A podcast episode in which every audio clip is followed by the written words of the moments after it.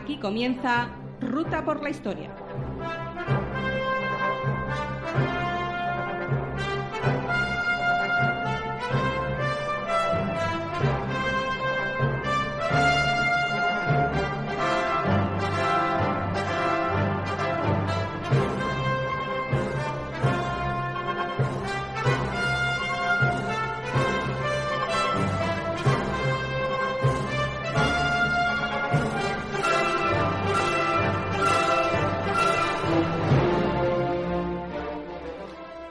Tardes y bienvenidos a un nuevo programa Ruta por la Historia, a través de Transporte New Radio, la red de streaming destinada al mundo del transporte y multimodal.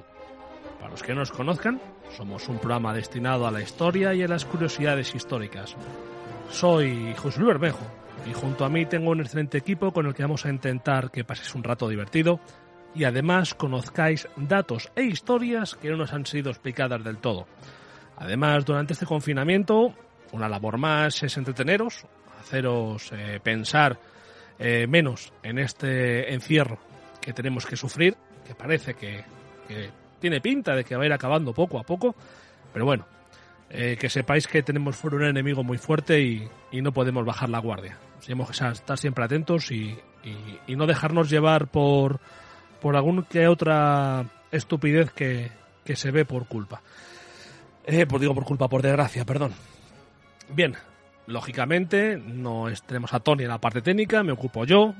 Es una labor muy difícil y que reconoceré aún más cuando vea a Tony.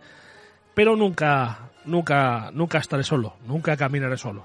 Todos los compañeros del equipo Ruta por la Historia estamos poniendo nuestro grano de arena eh, para ayudaros en este confinamiento, como decía, y hoy tenemos junto a mí a nuestro compañero Pepe Villalobos. Buenas tardes, Pepe. Muy buenas tardes, José Luis. Eh, un verdadero placer de nuevo estar aquí eh, contigo y dispuesto, presto y dispuesto para hablar de, esto que nos gusta tanto, que es la historia. Exactamente. La historia es lo que más nos gusta y así que, bueno, vamos a, como digo, a, intentar que paséis un rato, pues, más divertido, más o menos, sin pensar, por desgracia, eh, en esto que estamos pasando. Como siempre digo, podéis contactar con nosotros a través de, Twitter, eh, buscando Ruta por la Historia. También eh, nos podéis mandar un correo electrónico a, ruta, por la historia eh, arroba gmail.com. También podéis en nuestro canal de iVoox podéis dejarnos comentarios. y también, por cierto, nos podéis mandar una nota de audio mediante WhatsApp al número 615 59 28 14. Repito, 615 59 28 14 indicando vuestro nombre y desde dónde nos hacéis la pregunta. Lógicamente con el más 34 si lo hacéis desde fuera de España. Tenemos ya unas cuantas preguntas, no penséis que pensado, las he mandado y no me han respondido. Las tenemos, las estamos eh, preparando porque seguramente preparemos un especial eh, con todas vuestras eh, consultas y vuestras preguntas. Y bien, creo que dicho todo esto, ahora sí, arrancamos motores y despegamos.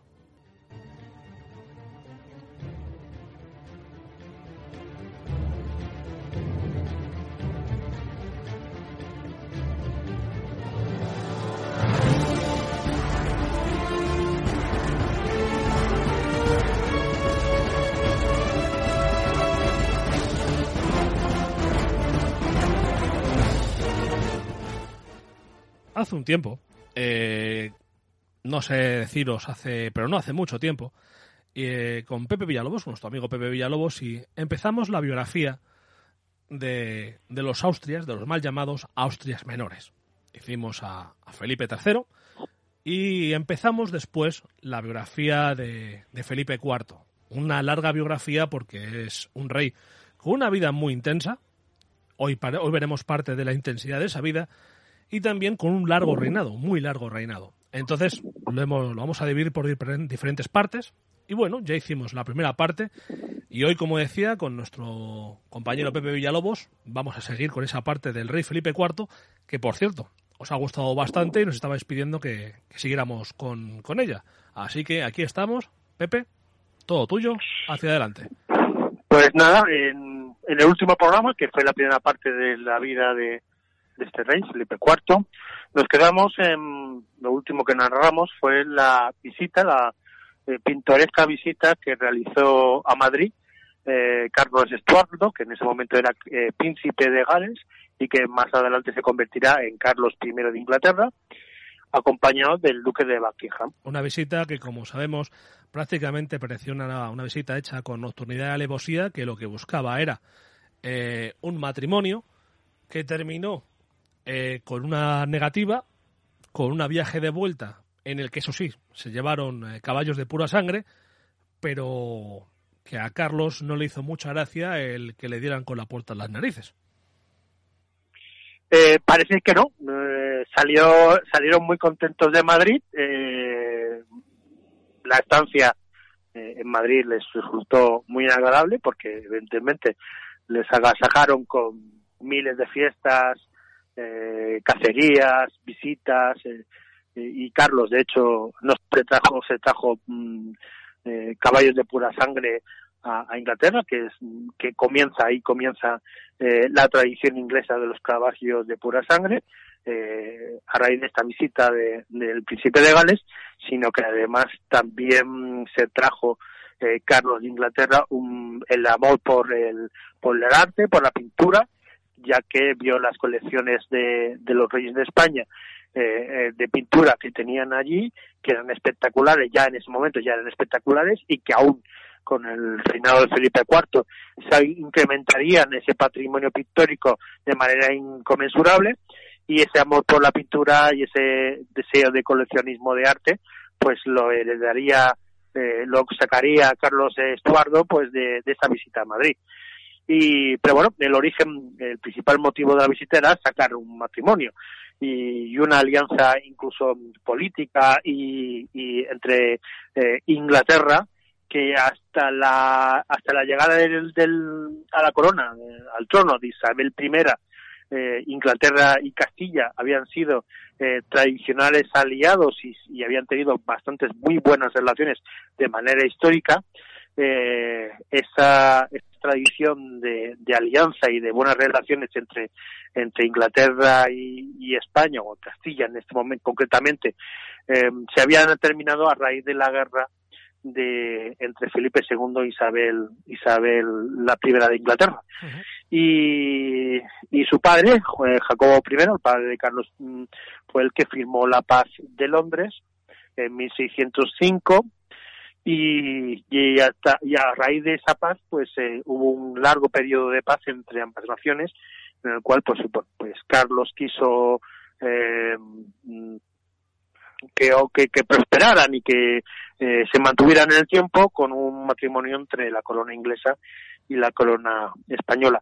Pero bueno, eh, ya como narré en el, en el anterior, pues no, no, te, no terminó en buen término, fundamentalmente por, por, por temas de, de la educación de los niños, en qué educación, en qué, en qué religión se les iba a educar, si protestantes, anglicanos o, en el catolicismo, y bueno, eh, más en la intervención también del Papa de Roma y una serie de problemas que bueno que lo contamos en el programa anterior y no vamos a repetirlo ¿no? la verdad es que eh, era era una manera un intento de intentar enlazar dos países que debido a su potencia marítima y su potencia militar estaban condenados a enfrentarse en el campo de batalla sí o sí lógicamente sí. por el interés en, en, la zona atlántica, por intereses geoestratégicos en, dentro del continente europeo, estábamos condenados a enfrentarnos eh, sí o sí en algún momento. Bueno, fundamentalmente porque, y, y esto vamos a sacarlo mucho en este programa de hoy, vamos a hablar muchísimo de ello, eh, está el tema de la religión, que es el claro. que, que digamos el motiv de, de toda la política europea durante este siglo, ¿no? De hecho, va a ser lo que se va a resolver con la guerra de los 30 años, es decir, eh, la religión como motivo de guerra eh, va a terminar precisamente en este siglo, ¿no? A partir de este siglo ya se moverá los motivos de las naciones, los motivos políticos y económicos de influencia y de quién es la primera potencia, pero hasta este momento, durante todo el siglo XVI y todo el siglo y, gran parte del siglo XVII que terminará con la, paz de, de, la guerra de los 30 años, pues resulta que el motivo principal es la división que en Europa se había realizado, que es por un lado estaban los católicos y por otro lado están los protestantes. En Inglaterra es un país protestante desde Enrique VIII y España eh, se convierte en la gran defensora eh, del catolicismo, ¿no? de la religión católica. Y, y, el mundo se, y Europa mm, fundamentalmente se divide en eso, quién está, quién es protestante y quién es católico. Y las relaciones entre los países va a ser bastante importante eh, quién está en un lado y quién está en el otro.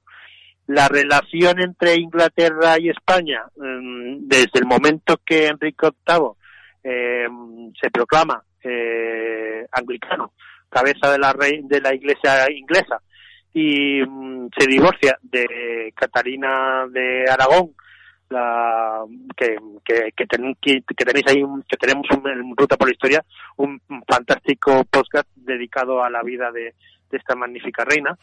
Eh, a partir de ese momento, digamos que las diferencias entre Castilla e Inglaterra aumentan de una manera considerable. ¿no? Tenemos que entender que la religión es como la ideología en el siglo XX.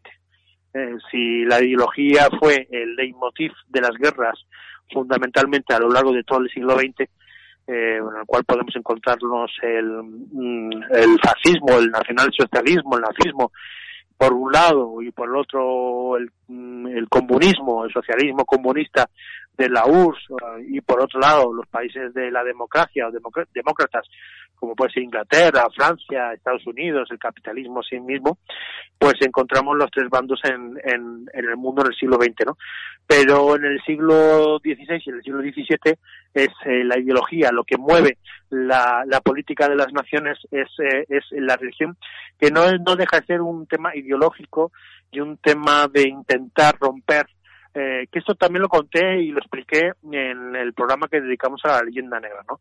eh, los pequeños poderes locales se sublevan son contra los grandes poderes nacionales que en ese momento representan el, el, catolicismo, ya sea en la persona del Papa como también en las personas del emperador Carlos I o, o, del, o más tarde los diferentes emperadores austriacos, de la familia, todos ellos de la familia Habsburgo, y, y anteponen, digamos, ese, ese ese tema religioso, esa concepción eh, ideológica de la religión, eh, como una forma eh, aglutinadora para oponerse a, estos grandes poderes mm, mm, más allá de la nación, ¿no?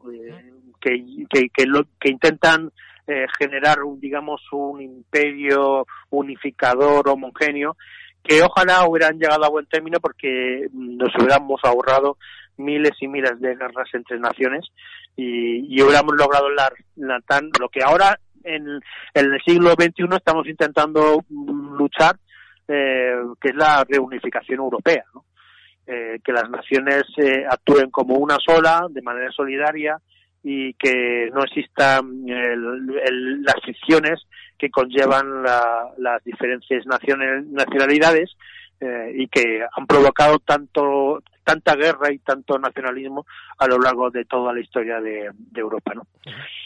Y eso es, eso, eso es eh, así, bueno. Y, la relación entre España e Inglaterra en el siglo XVII, que había pasado por una guerra, pues estaba en un periodo de, digamos, de paz. Pero Inglaterra era un país protestante, Inglaterra había, tenía de manera, se había eh, eh, elegido como gran, una de las primeras em, fuerzas y alianzas de los rebeldes en, en, Holanda, que luchaban precisamente contra la monarquía española. Y digamos que el periodo de la tregua de los 12 años que se habían establecido entre la monarquía española, entre Felipe III y los rebeldes holandeses, había, digamos, despensado las relaciones eh, eh, políticas entre Inglaterra y España, ¿no? Habían provocado que, bueno, que volviéramos un poquito a tener unas relaciones más o menos afables y, prósperas entre ambas naciones. Pero cuando se vuelve a reactivar la guerra con los holandeses, esta visita de Carlos de Estuardo y el duque de Buckingham a, Madrid en 1623 bueno, es un es pintoresco precisamente porque está fuera de lo, lo que hubiera sido lo normal, ¿no? Y, y, hubiera, y, bueno hubiera sido, de hecho, tal como comenté en el último programa, eh, en España um, el conde duque de Olivales y Felipe IV vieron con buenas con buenos ojos esta posible alianza entre Inglaterra y España y pero no llegó a buen término fundamentalmente por eso por el tema de la de la educación de, de los infantes que nacerían del, de este matrimonio. Y, y además evidentemente Carlos aunque hubiera aceptado que aceptó eh, educar a los a los hijos fruto de este posible matrimonio con la, una infante española eh, el Parlamento inglés era digamos el paradigma de del, de los protestantes en Inglaterra y, y en Inglaterra temían mucho eh, la situación que estaba pasando en Francia, las guerras de religión entre hugonotes y católicos y querían para en todo momento querían tener controlado a cualquier eh, intento mm, de, de, sobresalir de que los católicos volvieran a, a emerger dentro de Inglaterra. Por lo cual aunque se hubiese llegado a buen término las relaciones de, de, matrimonio entre Carlos de Inglaterra y, el Felipe IV, eh, esto no hubiera terminado en buen término por, por, por estas relaciones internas y este problemas internos que tenía eh, la corona inglesa de, manera interna. En España no había esos problemas. Mira, lo que estaba diciendo de, la corona inglesa, eh, hace no mucho, bueno, sí, hará unos años ya, sacaron una película de la que todo el mundo ha copiado la máscara y que muchas veces la gente usa sin saber de qué habla. Eh, yo os digo simplemente recordad el 5 de noviembre. Sabréis que estoy hablando de V de Vendetta. Pues el 5 de noviembre del año 1605, como veis, no muchos años eh, atrás de lo que estamos hablando hoy, fue ese motín en la que eh, Will Fognes, que es la máscara que se pone todo el mundo, pensó en volar el Parlamento británico por la porque él era católico el Parlamento era totalmente protestante, estaba llevando unas medidas a cabo contra los, contra los católicos muy importante. Por eso digo que muchas veces la gente que se pone la máscara en ese símbolo de rebeldía, que sepa, sepa realmente que está una rebeldía política y religiosa, defendiendo una rebeldía una, una, rebeldía católica claro defendiendo el catolicismo frente a los hacia contra eh, los protestantes cosa que mucha gente cuando se pone la máscara realmente desconoce. Por eso digo que, y estamos hablando del 5 de noviembre del 1605, y nosotros hoy estamos hablando de 20 años, poco más, poco menos delante. Sí, sí, sí, no, es, es, es, precisamente sobre todos estos asuntos, eh, estas eh, guerras internas entre anglicanos y católicos ingleses lo que hace, lo que promueve, lo que intentan mm, dentro de, mm, del Parlamento inglés y, los reyes y los propios reyes ingleses cortar de seco. Y bueno mm, no ven con buenos grados, de hecho ven muy mal eh, ciertos eh, asuntos católicos y bueno ya ahora vamos a ver porque eh, inmediatamente sale eh, Carlos Estuardo de, desde de Madrid se dirige a Londres y pasa por París y allí se casa con una mm, princesa eh, católica que es Enriqueta de Borbón. Que es un, eh, es, un matrimonio por amor totalmente, porque la ve un día y se casa con ella al siguiente. Sí, no, está claro que, que, que, que, Carlos estaba buscando como fuese eh, seleccionar el, el, matrimonio y generar una alianza política con algunos de los países de su entorno. Y lógicamente Francia estaba encantada de tener una alianza eh, matrimonial con Inglaterra porque así intentaba romper la pinza que los austrias españoles por un lado y los austrias, eh, los Habsburgo, imperiales por el otro lado, le podían hacer. Por entre, era, era, como si fuera un sándwich. Entonces vio la salida al norte con Inglaterra. Entonces Francia fue encantada de firmarla. Está claro. Es así. Eh, Carlos sube al trono en 1625 y declarar la guerra es prácticamente mm, su primera su primera decisión política es declarar la guerra a España. Unas decisiones políticas que como veremos eh, fueron maravillosas y que le costaron eh, la corona y la cabeza. Sí, bueno, vamos a ver por qué. Sí, claro, por ejemplo, que veamos que la, la primera decisión fue enfrentarse con España, hacer la guerra con España, veremos cómo salió el tema. Sí, eh, sale los motivos por los cuales eh, Carlos declara la guerra, no solamente porque eh, se siente despechado ¿no? por no haber logrado esa alianza, sino que mm, además, evidentemente, sus eh, aliados naturales, que son los holandeses, están otra vez en guerra con, contra España y de manera natural pues eh, se sitúan en ese lado, ¿no? en el lado protestante. Eh, y además también está pues el tema de la alianza política que acaban de establecer con Francia, por lo cual también le sitúa en ese lado, ¿no? Eh, Francia también es ya es de manera definitiva una enemiga natural de España que también necesita romper eh, el cerco que los Austria, la Casa de Austria, eh, somete a, a, las fronteras francesas, pero en ese momento, en este año de 1625, Francia está con grandes problemas internos, eh, está vuelve a reactivarse la guerra entre católicos y hugonotes y, y, y el que ahora mismo es válido de Felipe de Luis XIII que es el, cardenal Richelieu, acaba de llegar al trono y realmente las situaciones políticas internas en Francia ahora mismo son, en esta década, son muy complicadas, ¿no? Por lo cual, bueno, mm, Inglaterra no tiene un gran aliado en Francia, pero sí que lo, sí que contará con, digamos, con los holandeses en esta guerra contra España, ¿no? Y después también hay otro segundo motivo muy, muy, muy importante, es que eh, Federico V del Palatinado, que fue un, que es príncipe protestante y que está casado con Isabel de Isabel Estuardo, hermana de, Carlos de Inglaterra, eh, es una de las personas que han eh, que han originado el comienzo de la guerra de los 30 años, ¿no? Es, eh, es el que es elegido por la parte por la Liga Protestante como rey de Bohemia, que es por, por donde después lo voy a contar más adelante brevemente cómo es la guerra de los 30 años, pero digamos así que es uno de los causantes del comienzo de la guerra de los 30 años, o uno de los cabecillas del comienzo de la guerra de los 30 años, y, que en ese momento, justo en ese momento, sus posesiones en el Paletinado han sido ocupadas por los españoles. Es decir, que el patrimonio eh, de la hermana del rey de Inglaterra está siendo ahora mismo ocupado en este momento de 1625 eh, está en riesgo y está siendo ocupado por tropas eh, de, las tropas eh, españolas de Flandes del famoso Ambrosio de Espínola, que, es el general que, comanda estas tropas. ¿no? si os queréis hacer una idea de, lo que estamos hablando, buscar información sobre lo que es el camino español. Ahí veréis el camino español, veréis esto, estos territorios que decía Pepe, que, que fueron tomados eh, del Palatinado. El camino español, que era el que permitía a los tercios españoles, a los tercios viejos españoles, ir desde Italia hasta la zona de, Flandes. Es una línea recta prácticamente que, que atraviesa eh, esos países y, eh, pues eso, en, en, hacer este camino, en fabricarlo, pues los españoles tuvieron que tomar parte del Palatinado. Sí, bueno, hay muchas rutas en función de en función de, de, las situaciones políticas y de los cambios de, de, dueños de las diferentes plazas y fortalezas que hay a lo largo de todo el camino, que va desde, teóricamente, desde el comienzo del camino está en Milán y termina en Bruselas, pues, eh, pues hay varias, varias rutas, ¿no?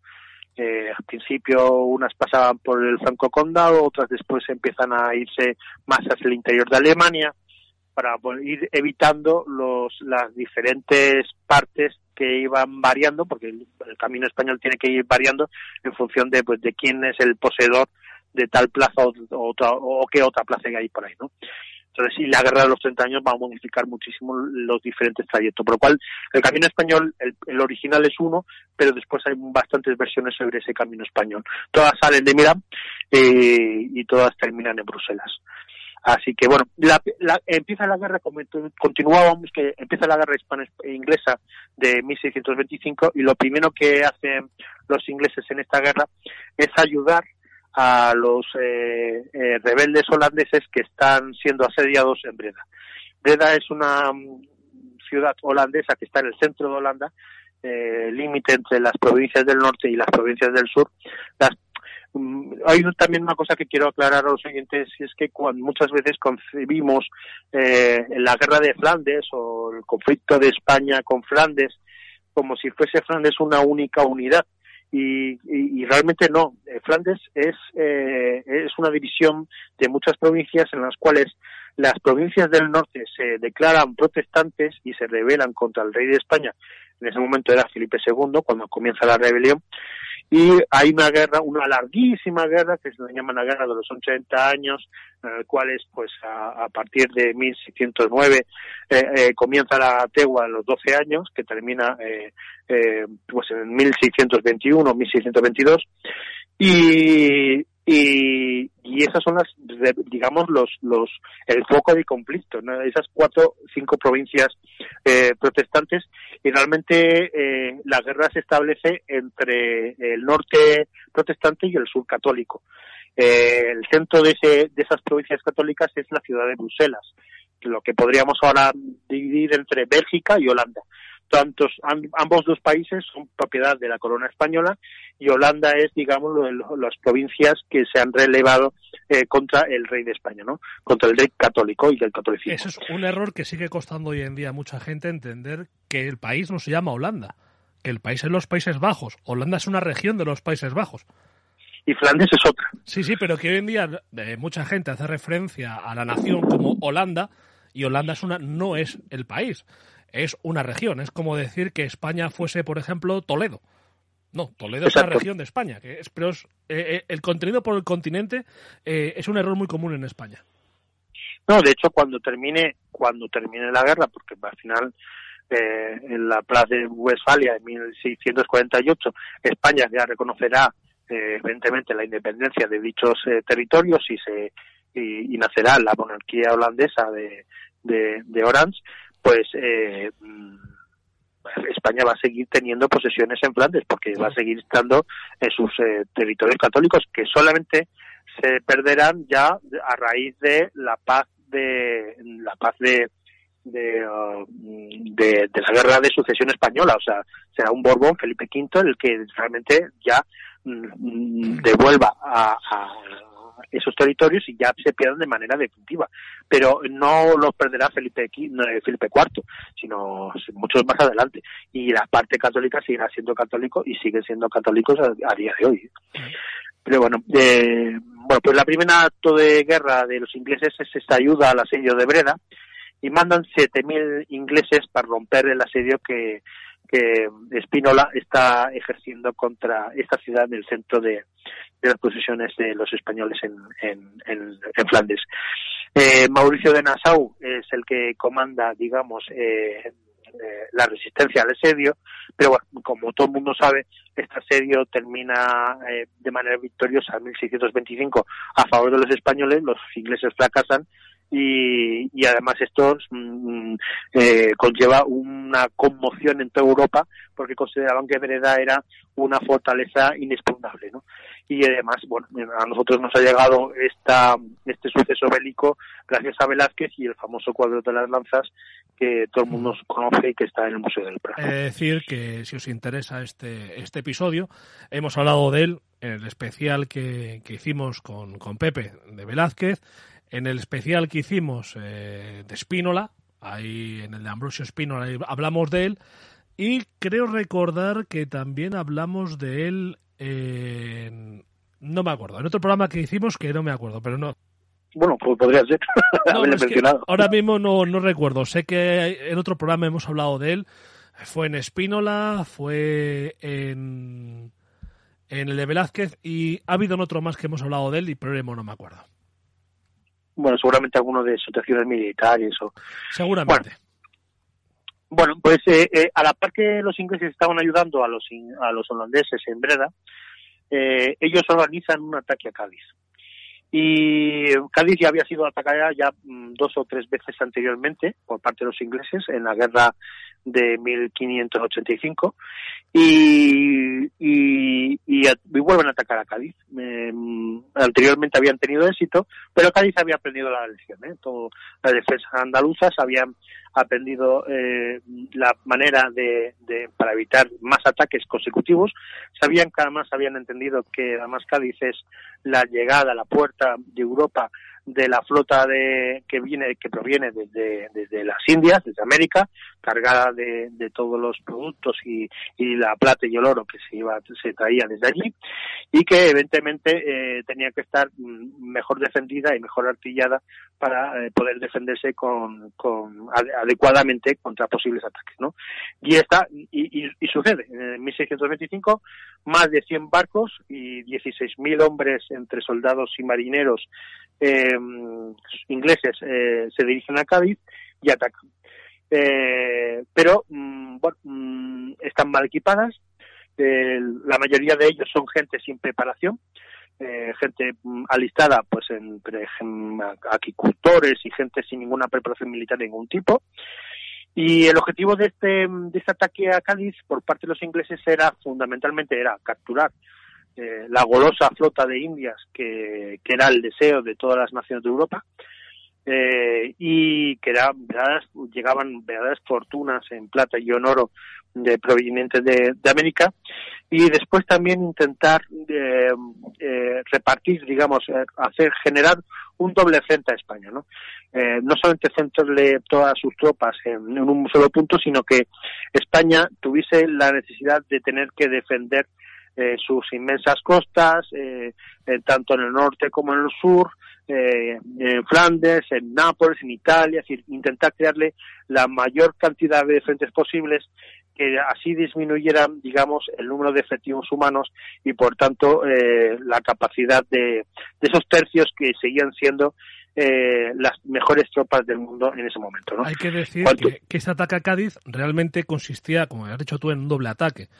El 1 de noviembre de 1625 se lanzaron a por la ciudad, que quiere decir que, por cierto, eh, hay que destacar la, la figura de, del consejero de Estado, que fue don Fernando Girón, que organizó muy bien, la, muy bien las fuerzas locales y consiguieron eh, rechazar el ataque y con este ataque, con, esta, con este ataque fallido, los ingleses dijeron, bueno, eh, vamos a, a buscar a, prácticamente decir a mar abierto, pero sí vamos a ir a buscar a esta flota que viene de Indias cargada de plata, pero esta vez eh, si a nosotros, en nuestra armada, en nuestra felicísima armada, fue el, el tiempo, fue el clima el que nos, eh, nos, lo tiró a pique, hay que decir que esta vez les pasó a ellos. El sí. mar cada vez estaba más peligroso y al final, ¿qué pasó? Que al capitán de la flota, que era Edward, Cecil, Edward Cecil, creo que era, sí, Edward Cecil, sí, sí. al final tuvo que ordenar a sus hombres eh, plegar velas y, e irse pero cada vez era peor, era peor, era peor,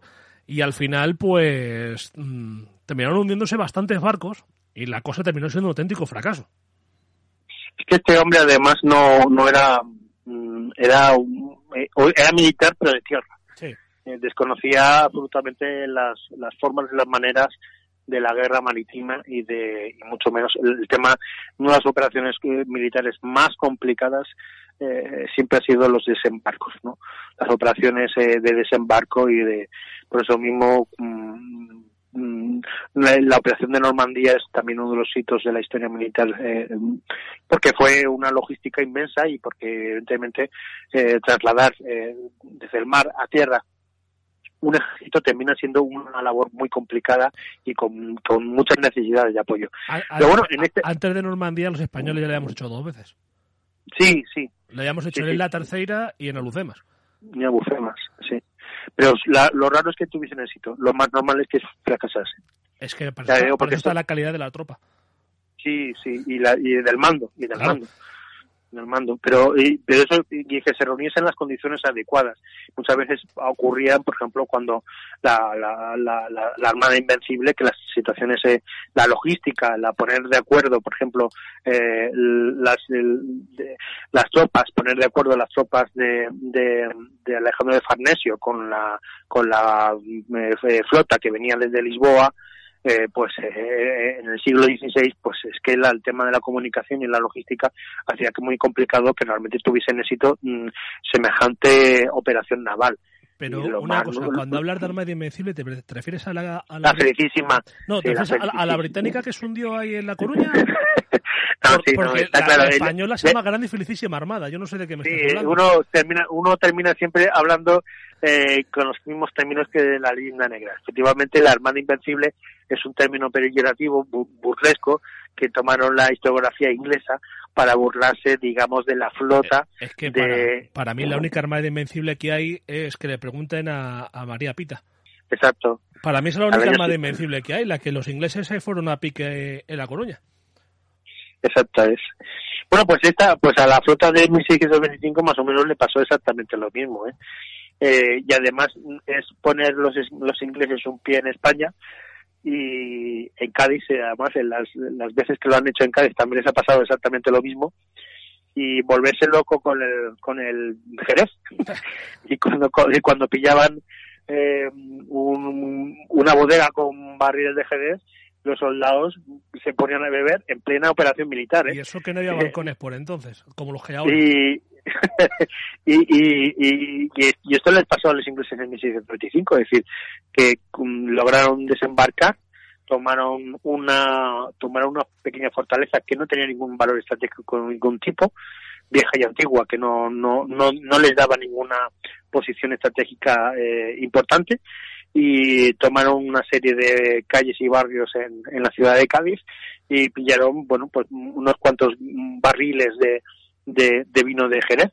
Y bueno pues eh, la, la, indisciplinada tropa inglesa se lo bebió y, borrachos perdidos pues evidentemente no podían combatir y, en esta y en este estado de cosas y muchas más de mal equipamiento y, malos bandos y demás pues evidentemente eh, el que eh, el que dirigía las operaciones navales inglesas decidió que no había fórmula posible de victoria y con las mismas eh, regresó a, Inglaterra eh, con pues también sufriendo bajas por, el, por el camino. La cuestión es que mm, para este, este ataque que fue muy costoso y que el Parlamento inglés además dio una gran partida de dinero eh, para equipar tanto barcos como hombres militarmente bien adecuados, resultó que mm, fue para el duque de Buckingham un grandísimo escándalo por el fracaso que de, la operación, porque había sido una ruina económica y una ruina de, de, de pérdidas humanas. Y, el Parlamento, escandalizado por este fracaso, eh, comenzó una, digamos, una investigación para saber quién era el responsable de dicho, de dicho fracaso.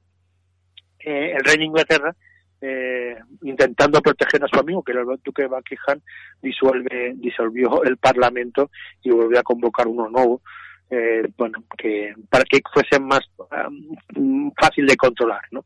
Bueno. Y, así, y así, no sé si te suena toda este, esta cantinela las cosas actuales, pero eh, a día de hoy no hay nada nuevo en, bajo el sol. No, no, no, la verdad, pero hay que ver cómo le salió la jugada con el tiempo. Sí, Sí, sí, porque al final esto repercutirá evidentemente en, en, el, en todo ese movimiento, no solamente el, eh, el, desastre de esta armada, sino las relaciones y la disolución del Parlamento y, el intentar tapar eh, eh, estos escándalos van a ir degradando las relaciones entre el rey de Inglaterra y el propio Parlamento que después conllevará a esa guerra civil y, y después a lo más adelante a, su decapitación y, muerte del rey de Inglaterra, que va a ser también un hecho muy importante a lo largo del siglo XVII en Europa. Hay que decir una cosa, y lo decía al principio y lo dijimos el otro día. Cuando hablamos de, cuando hablamos o se malnombra a, estos reyes eh, como los Austrias menores, vosotros pensad en el año 1625. En este año España había vencido en Génova, en Breda, en Bahía, en Puerto Rico y en Cádiz. Pensad que eh, en 1635, ya hablamos 10 años después, cuando se encargaron los lienzos que tenían que adornar el Palacio del Buen Retiro y sobre todo lo que era el Salón del Reino, que se iban a poner cuadros de batallas, pues de los 12 cuadros de batallas que se iban a pintar, 5 de ellos, 5 de ellos son de este año. Son la, rendición de Breda, del que hablaba Pepe, que es de Velázquez, lógicamente, defensa de Cádiz contra los ingleses, que es de Zurbarán, Está el Museo del Prado, que es un cuadro precioso. Recuperación de Bahía en el Brasil, que es de Maíno. Que también está en el Museo del Prado. El Socorro de Génova por el segundo Marqués de Santa Cruz, que es de Pereda.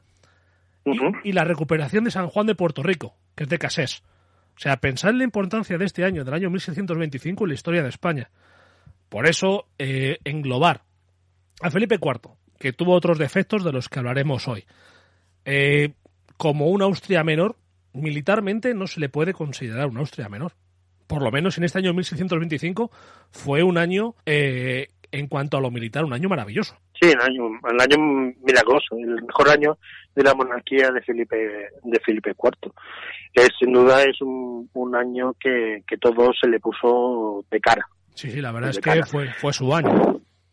Pero, pero tan de cara se le puso, tan fulgurantes fueron los sucesos que allí, que en ese año ocurrieron, que, debió generar una eh, soliviantó al resto de monarquías. Es decir, eh, todo el resto de monarquías temían, temían otra vez el regreso a, después, digamos, de haber pasado el, la, la paz hispánica y, digamos, haber vuelto un poco a, cierto grado de calma en, en, los campos de batalla y, y temían el regreso de, otra vez de las victoriosas armas españolas y, y lejos de digamos de generar temor en, en, los enemigos de la corona española lo que generó fue soliviantó eh, mucho a todos los demás y vamos a, más un poquito más adelante este caso va a ser claro y va a ser incluso una victoria militar lo que va a provocar el, los terribles sucesos que van más adelante van a ocurrir, ¿no? Pero lejos de, generar, digamos, miedo y temor en, en todos los, digamos, enemigos de la corona española, lo que todos estos triunfos generaba era, eran, digamos, más unión entre los diferentes eh, reinos que luchaban contra España, ¿no? Y entonces eso... si en un año había pasado esto y pensaban, tenían el miedo de que esto se pudiera repetir año tras año, año tras año, sí, claro, si ya Felipe IV es el grande, o el planeta, que es como el rey planeta, como se le ha llamado, si esto iba a ser año tras año, 1625, 26, 27, 28, al final sí que va a ser el rey, el rey planeta porque va a ser dueño del planeta. Sí, sí, no, y, ya te digo que además ya estamos... Eh, eh, estamos al comienzo del reinado de Felipe IV, ¿eh?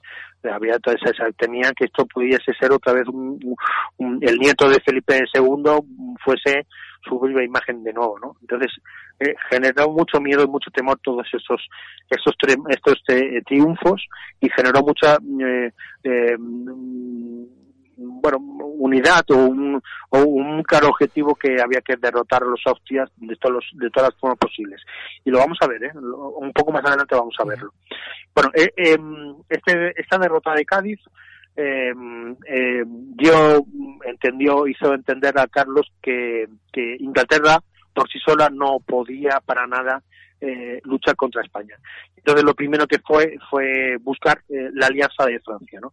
Y, eh, y se puso, digamos, empezaron las conversaciones entre Richelieu y, y el duque de Buckingham para, eh, digamos, prestar eh, los eh, ingleses prestar barcos eh, en la guerra que tenían ahora mismo los católicos franceses contra los hugonotes.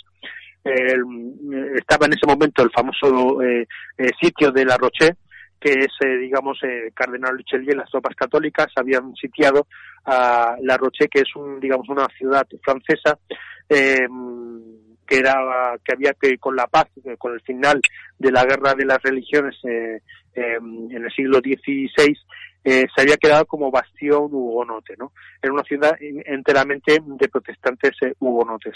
Y, y, y, al comenzar las guerras de religión de nuevo, eh, pues eh, el cardenal Richelieu sitia esta ciudad y es un sitio bastante largo, en el cual pues eh, los ingleses eh, ofrecen sus barcos para ese sitio.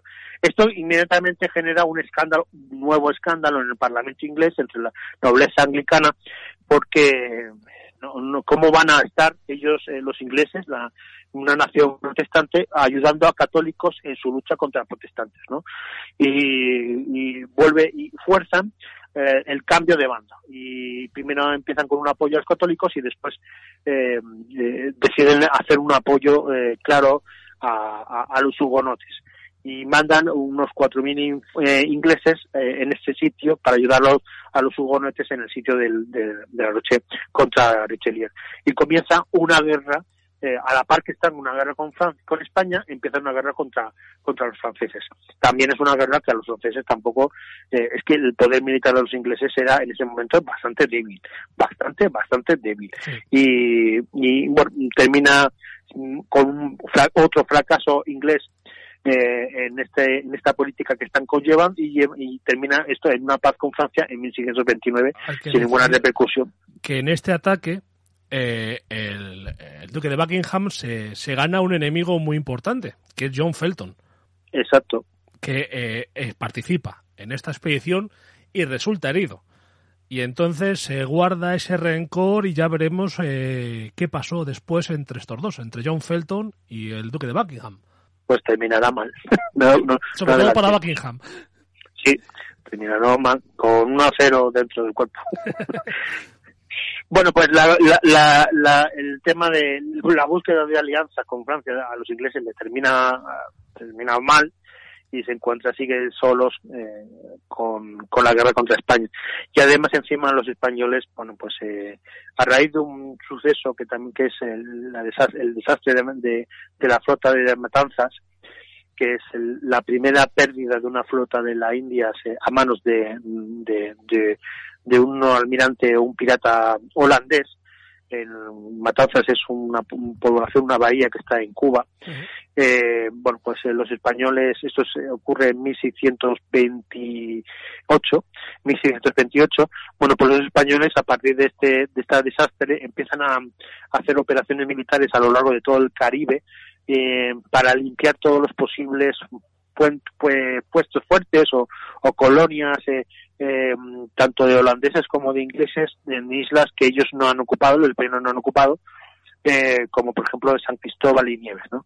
y, eliminan, los españoles eliminan todos los puestos comerciales y coloniales que ya se habían empezado a establecer por el Caribe y quedan totalmente mm, erradicados cualquier mm, eh, posibilidad de ingleses en el Caribe, ¿no? Eh, por lo cual la guerra termina siendo un verdadero desastre. ¿no? Esto, es, esto es en los últimos años, entre 1628 y 1629, y al final, en 1630, eh, Carlos ve que es imposible mm, intentar eh, que, que, seguir la guerra contra España y firman la paz de Madrid con, Felipe IV, siendo una guerra para España que no pasó sin ningún, sin ningún problema y fue una victoria evidentemente española. Exactamente. Eh, lo que decíamos antes es que, lógicamente, debido al, descontento que estaba generando el rey en el, en el Parlamento, el rey británico en el Parlamento, eh, que Buckingham encabezaba eh, o lideraba, por así decirlo, el poder y los apoyos del rey en el, en el Parlamento. digamos que el descontento fue en aumento, fue en aumento, fue en aumento, hasta que un día en Portsmouth, John Felton se armó de valor, cogió un puñal, y se cargó a George Villars, el primer duque de Buckingham. No está mal. Ya vemos que el ambiente que se estaba caldeando en el Parlamento británico era bastante, bastante importante. Y ya sabemos, ya veremos ahora un poco más adelante, eh, qué le iba a pasar a Carlos. Ya sabemos que cuando empiezan a matarse entre ellos y tú estás en el medio, ten cuidado, me te metes, que al final tienes un problema. Lógicamente, Felton al final pues fue ajusticiado y fue ahorcado. La historia de ¿Qué pensamos? Pensamos que la historia de España, en el siglo XVII, es una España de decadencia, de, de, y centramos el foco solamente en España.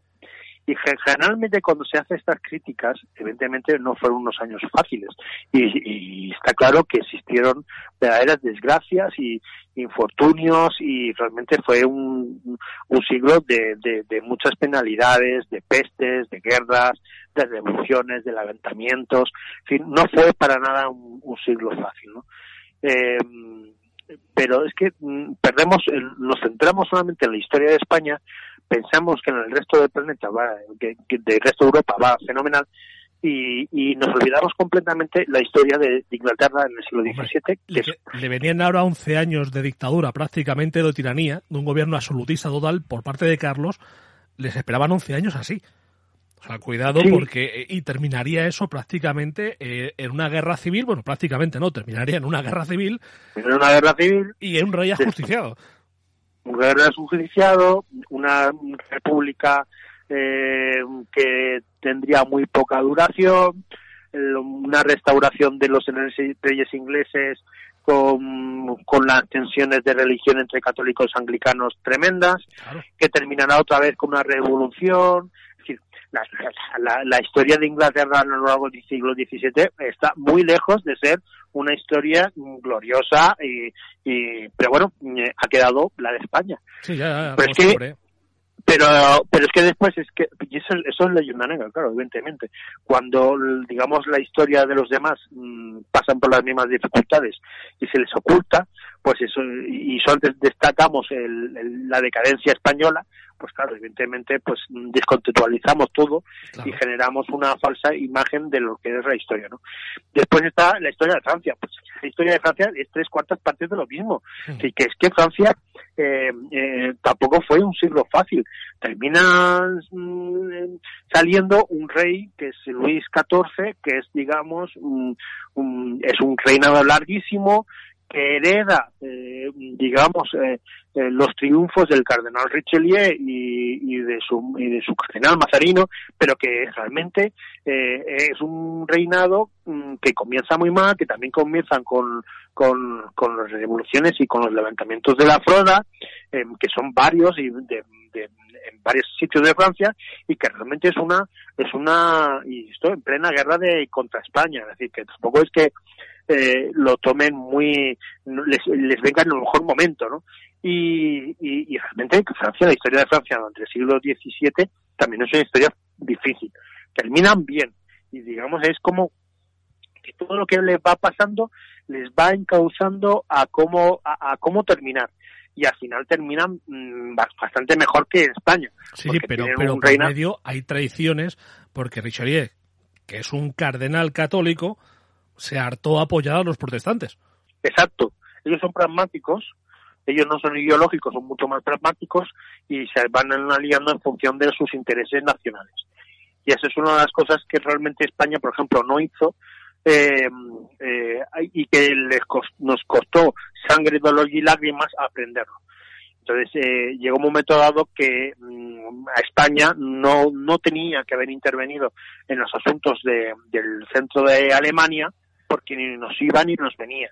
Y, pero mmm, había que dar apoyo a, a, la corte de Viena y, y porque era la familia y porque eran la misma religión y porque había que hacer defensa de la religión católica. Y cuando incluso cuando Lerma empieza a establecer las paces, la gente esa esa política de no intervención, de, de no defensa del catolicismo, e incluso dentro de las eh, eh, clase aristocrática y de las clases intelectuales españolas se ve como una especie de renuncia o de fracaso. Por lo cual, parece que estábamos obligados a defender sí o sí eh, cualquier acción contra la, la, verdadera religión católica. Pero es la mentalidad de la época, tampoco es que eh, se le puede juzgar a una persona ni a, un reinado, sino que, que no, simplemente era la mentalidad de la época. Los reyes de España, y siguen siendo todavía, son sus católicas majestades. Título que claro. comienzan con los reyes católicos. Por eso digo que es que lógicamente pues tienes esa obligación de la defensa de la fe, porque bueno, pues igual que el rey británico es el defensor de la fe anglicana, pues los reyes de España formaban parte de la defensa de la, de la fe católica. Pero que lo que quiero decir sobre todo es que la que las cosas hay que ponerlas todas en su contexto claro, y que la y que la historia de Inglaterra, de Francia, que son, digamos, las, junto con España, las dos, las tres grandes monarquías europeas en ese momento, eh, no son historias para nada fáciles. Y son historias muy, muy difíciles, son historias con muchos levantamientos, historias en las cuales el rey eh, y, y, su poder están constantemente cuestionados. Son reyes, ambos, tanto Luis XIII como Luis XIV, como Carlos I en Inglaterra, como todos que tienen válidos, igual, exactamente igual que Felipe III o Felipe IV, eh, y que son primeros ministros que necesitan apoyarse en esas personas para el gobierno de, de, cada vez más complicadas eh, eh, reinos y, y gobiernos de, sus naciones y que realmente eh, pues bueno que no que, que, lo que vive Felipe IV no es diferente a lo que se vive en Inglaterra ni es diferente a lo que se vive en Francia. De luego. Bueno, pues ahora vamos a entrar en un capítulo que siempre, pues, también es parte de la leyenda negra, pero que tiene evidentemente visos de realidad, que es la vida privada de Felipe IV. Hombre, aquí habrá parte de leyenda negra, pero que este hombre, eh, digamos que era de bragueta rápida, mmm, va a ser que también. No, no es tanto la negación de los hechos, sino la exaltación. No, exactamente, o sea, sino, no se va a negar lo lógico, pero que... Claro, los hechos existieron, Pero la cuestión es que si un hecho existe y, se salta y se le lleva a lo máximo, como si fuese que el rey lo único que hacía era eh, procrear, pues entonces evidentemente también se les da, se le da a Felipe IV una imagen de rey pasmado, de rey desinteresado, de rey en el cual su interés y su centro de su vida es eh, la conquista de las damas de la corte. Digamos que simplemente es que no había televisión. Claro, claro. No, no antes no había televisión. Y además es que eh, el rey es un rey que sube al trono siendo un adolescente, quien siendo rey del, ya se le consideraba el rey planeta, eh, es que no tiene límites, no tiene, ¿quién le pone el límite? Que no había nadie en el planeta que le pusiese límites al hombre más poderoso, por lo cual, pues a un adolescente sin límites, imagínate, pues eh, hace lo que le da la gana, ¿no? Totalmente.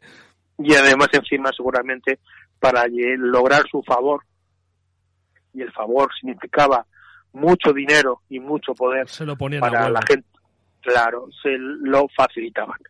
En cuanto detectaban alguna posible debilidad del rey, pues en vez de corregírsela, como algunas personas intentaron hacerlo, eh, eh, entre ellos su, su antiguo uh, educador maestro, eh, que terminó siendo arzobispo de Córdoba, de Córdoba, de, Granada, perdón.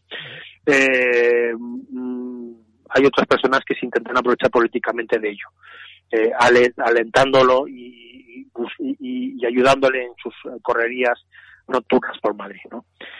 Y estamos hablando que Felipe IV, eh, ¿cuántos hijos le hemos calculado en conversaciones privadas tú y yo? Eh, ¿Cuántos años eh, estuvo en el poder? Pues, pues hasta desde 1621 hasta 1665. Es que creo que tú y yo llegamos a calcular a ojo entre 40 y 50 hijos, entre naturales y, y extramatrimoniales.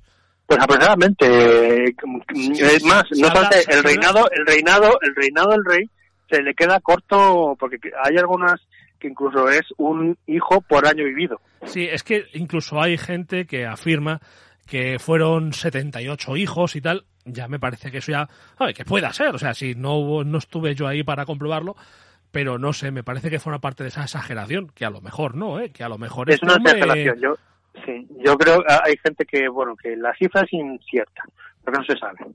Y eso es una realidad, ¿no? ¿no? No se sabe. Primero, se saben los hijos legítimos. Se tuvo dos, dos matrimonios, el primero es muy temprano, lo comentamos, lo comentamos en el primer podcast, en el programa anterior.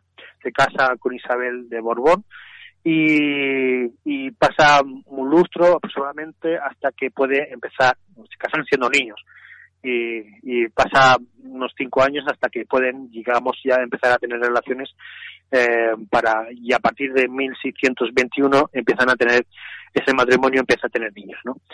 Eh, a raíz de este matrimonio nacen las primeras cuatro niñas nacen fallecidas entre 1621 y 1627 nacen cuatro niñas que apenas logran pasar unos días de, de su nacimiento y el primer nacimiento con éxito es el de mm, el Baltasar Carlos de Austria, que nace un 17 de octubre de 1629. Eh, el mismo año es, nace Baltasar Carlos nace en el mismo año que nace un, el más famoso de sus hijos ilegítimos, que es Juan José de Austria, el único que también es reconocido. Ah, reconoció a dos eh, hijos ilegítimos, pero el único que fue reconocido en vida fue este Juan José de Austria, que es el hijo de la Calderona, que ahora hablaremos un poquito de él. Y de ella. Que yo tengo una curiosidad, hablemos de Juan José de Austria y de la Calderona. Algo te voy a contar. Sí. Sí, sí, tú sigues. Pues, Cuando llegamos pues, pues eh, este, este es el primer hijo, el Baltasar Carlos, va a ser el, gran heredero, la gran esperanza de la monarquía hispánica. Eh, más adelante fallecerá en la infame, infausta década de los 40, que, será la década de las grandes desgracias en la monarquía. ¿no? Después del nacimiento de Baltasar, eh, nacerán un niño y una niña que también morirán eh, siendo no llegando a la niñez, siendo bebés. Y después, más adelante, en el año eh, 38, el 10 de septiembre del, del 38, de 1668, nacerá María Teresa de Austria y que será, digamos, el, reina de Francia, se casará, esta niña será casada con Luis XIV y, y, y después a posterior a este nacimiento tendrán la reina Isabel tendrá dos abortos y, y más adelante ya eh, morirá en la década de los 40 Isabel de Portugal de Isabel de Borbón perdón eh, como eh, Baltasar Carlos morirá en 1646 el rey, para asegurar su descendencia, tiene que volver a casarse por segunda vez y se casará con su sobrina, Mariana de Austria, otra vez de la Casa de Austria, otra vez el tema de la consanguinidad entre eh, la Casa de Habsburgo, entre la española y la, y la rama de Viena. Y tendrá, de este matrimonio, habrá cinco niños, en el cual, pues, eh, la primera será Margarita de Austria, después tendrá una niña que no pasará de, del nacimiento, eh, nacerá el heredero Felipe Próspero de Austria, que, que nacerá en 1657, pero que apenas vivirá eh, cuatro años, como ya en el 61, que será nombrado incluso príncipe de, de, Asturias, pero no, no sobrevivirá, no llegará a, a, una infancia. Después tendrá otro niño, se llamará Fernando Tomás de Austria, que también morirá al año de nacer y después ya definitivamente el último nacimiento de este matrimonio será del príncipe Carlos, que será el que llegue a la corona y que será, bueno, pues el, el paradigma de la degradación de, de los Austria, ¿no? De la consanguinidad que es el que le llamarán el hechizado, ¿no? Carlos II el hechizado que nacerá en 1661. Y estos son 13 hijos. En total, de los matrimonios oficiales de Felipe IV tendrá 13 hijos y a la par que esta vida conyugal va a tener vidas eh, en relaciones extramatrimoniales fuera de la de, sus relaciones no y va a ser pues pues esto va a ser eh, una cosa que, que, ya te digo que no se sabe exactamente de cuántos niños estamos hablando pero eh, hablan entre 30 40 o 50 hijos ilegítimos. Solamente dos van a ser reconocidos y muy poquitos van a ser eh, realmente no reconocidos, pero que se saben que son hijos de Felipe IV. Y la mayoría terminarán en oficios religiosos, en conventos o incluso siendo obispos de ciudades importantes. ¿no? Y em, los únicos dos reconocidos está, como comentado, es Juan I en vida, el único que fue reconocido en vida, que em, es Juan José de Austria, que va a tener una gran importancia política en la historia de España. y después Fernando Francisco de Austria, que morirá además muy joven, será un niño, y morirá en 1634 y será reconocido eh, a posteriori y está enterrado en el Panteón de los Infantes en el Escorial. En el maravilloso Escorial. Sí, en el maravilloso Escorial.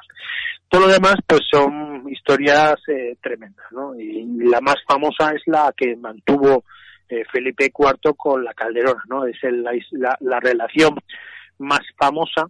También fue la que más, mm, más, más pública fue de todas.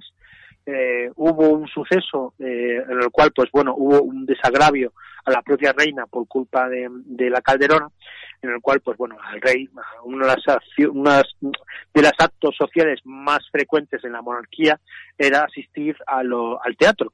Y había dos, dos locales eh, en Madrid, famosos, ya no existe ninguno de los dos, eh, que era el Corral de, de, la Cruz y el Corral del Príncipe, que estaba en el centro, en el barrio de lo que es el actual barrio de las Letras en Madrid, y bueno, pues parece ser que el rey, cuando asistía al rey, la familia real, tenía su palco reservado para la familia real. Y en una de estas, pues, eh, eh, asistió, no como actriz, sino como espectadora, la Calderona, y el rey quiso darle el palco que estaba reservado, en ese momento no estaba la propia reina, pero le dio el palco, que se le, cedió el palco en el que, usaba habitualmente la reina Isabel. Vamos, que eh, la Calderona se sentó en el sitio que usaba la reina Isabel para asistir al teatro. Y eso mm, sentó muy mal en la reina al enterarse de lo que había sucedido y generó un gran escándalo en la corte.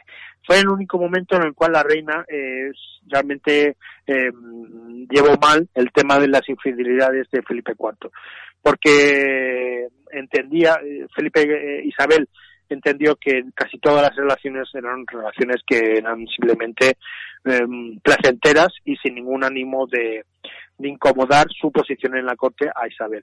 No como, por ejemplo, pudo, pudo pasar eh, en el reinado de Enrique VIII en Inglaterra, que a cada eh, mujer que entraba en su alcoba podía ser una posible eh, eh, heredera o poseedora de la corona de reina consorte. Eh, pero en el caso de Felipe, Felipe IV sí que entendía y, y era el ánimo de, de la monarquía española entender que, que, esas, digamos, esas barreras entre clases sociales no había fórmula, forma posible de, de, cruzarlas, ¿no?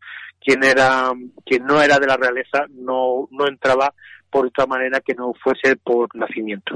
Una cosa, hablamos de la Calderona, su nombre es María Calderón, se le conoce como la, como la Calderona. Eh, tú, si piensas en, en María Calderona, hay un cuadro famoso en el que sale peinándose, ¿vale? ¿Verdad? Sí, sí, sí. Y si te digo que yo le he visto en un cuadro de abadesa en el convento. Ahí terminó.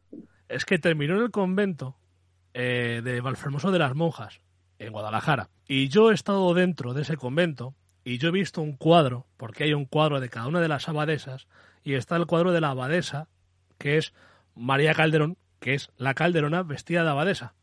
Un cuadro que muy poca gente podrá ver. Son ventajas de tener una tía segunda que era la abadesa. Sí. Que pude visitarlo. Y por cierto, hay estudios que afirman que esta mujer después terminó siendo bandolera, huyó del convento cansada de ser monja, huyó del convento y se fue a la sierra a ser bandolera. Aunque esto está un poco todavía eh, muy cogido por pinzas y son estudios que parecen más románticos que otra cosa. Sí, eso es leyenda. De hecho, mucha gente no le da credibilidad. Yo no le doy credibilidad porque la, la, una cuestión es que también esta mujer ya a esa, a esa época en la que fue abadesa, que fue entre 1643 y 1646, ya empezaba a ser una mujer mayor y terminando de su vida de abadesa para meterse a bandolera, siendo ya tan mayor, a mí no me, no me cuadra. Pues de joven, una persona sí se puede meter a bandolera, pero... Hay, mucha gente que, pues gente, pues eso, de la zona, de esta zona eh, de, de la Alcarria, que bueno, pues será por reivindicar la figura y tal, pero queda muy romántico. Sí que es cierto que se están escribiendo libros, no los he leído, no puedo opinar, no los he leído, eh, que dicen que se apoyan en ciertos estudios, no lo sé. Eh, en el convento está la tumba de la, de la Calderona, de la abadesa. Entonces, el problema de todo eso, el problema de todo eso, José Luis, es que mm, eh, esas personas estaban, digamos, eran fruto del escándalo, ¿no? Eh, el escándalo de la vida disoluta, pecaminosa de Felipe IV. Eh, por lo cual, mm, todas estas personas rodeadas de, de, esta, de, este pecado, que era bastante, que de hecho eh, se le traducía y era eh, la filosofía y el pensamiento de la época, es que los pecados del rey se traducían en las desgracias de la nación. Cada vez que había una derrota o cada vez que el, eh, un familiar del rey moría eh, o se cernía una enfermedad, una peste o ocurría cualquier desgracia o la, o la pérdida de la flota de las Indias o cualquier cosa desgraciosa, eh, desgraciada que ocurría en el reino, eh, todo se le llevaba pues eh, a algo, a los pecados que algo estaba ocurriendo dentro de España y si se sabía si era post populi que la vida del rey era, distaba mucho de ser católica y ejemplar, pues evidentemente todas estas personas que eh, rodeaban la vida del rey, de, este pecado del rey, terminaban siendo, mm, tenían que, mm, digamos, purgar sus pecados con una vida religiosa. Y, y, además tampoco se les daba mucho foco ni se les escribía mucho porque eran, digamos, los pecados que había que olvidar, ¿no? Entonces son, biografías difíciles, son por eso mismo la historia de los ilegítimos de Felipe IV son eh, biografías, eh, no se sabe el número, porque lo que se necesita tapar, tapar. Y ahora te voy a contar una historia que, que confirma esta tesis que, que, que comento. Ah, hay una de las historias de, la vida de Felipe IV, de, estas, de estas eh, aventuras amorosas en el Madrid de, principios del siglo XVII, que, que, que, dice mucho, digamos, también del espíritu del rey, del espíritu de la sociedad que vivía, ¿no? Que es em, eh, la, famosa eh, historia del, del, del convento de, San Plácido, en el centro de Madrid. Sigue existiendo. Eh, hay un personaje que, estaba en la corte, se llamaba Jerónimo de Villanueva, que funda este, este convento de monjas. Y bueno, en unos oficios religiosos invitan al rey a ir al convento y bueno y allí pues eh, el rey eh, y, o alguien de la corte se fija en una novicia eh, que se llama Margarita de la Cruz que parece que era una belleza extraordinaria y, se le hace llegar al rey eh, pues, bueno, pues la existencia de esta novicia el rey se fija en ella queda absolutamente prendado de la belleza de esta de esta mujer y, y empieza pues a hacer todo lo posible para conquistar los favores de esta, de esta monja. La monja mm, escandalizada, nerviosa y seguramente muerta de miedo, eh, informó a su abadesa de las intenciones del rey. Y la, mm, con, el rey parece que tenía, había acordado con ella que esa noche iba, entraría de, incógnito dentro del convento para, bueno, pues eh, para yacer con ella. Y, y la novicia informa a la abadesa y la abadesa con buen criterio, eh, idea eh, una estrategia para mm, dar un susto o por lo menos evitar que, mm, la pobre ah, novicia caiga en ese pecado, ¿no? Y entonces lo que hacen es eh, la visten de, muerta, de, de, como si hubiese fallecido, la introducen dentro de, simulando el fallecimiento dentro de un sarcófago y rodean, digamos, eh, la estancia de la monja de, de, su, de su celda, llena de grandes cirios, bien iluminada la sala, eh, y con flores y con todos los, digamos, eh, instrumentos o símbolos que de, una muerte. ¿no?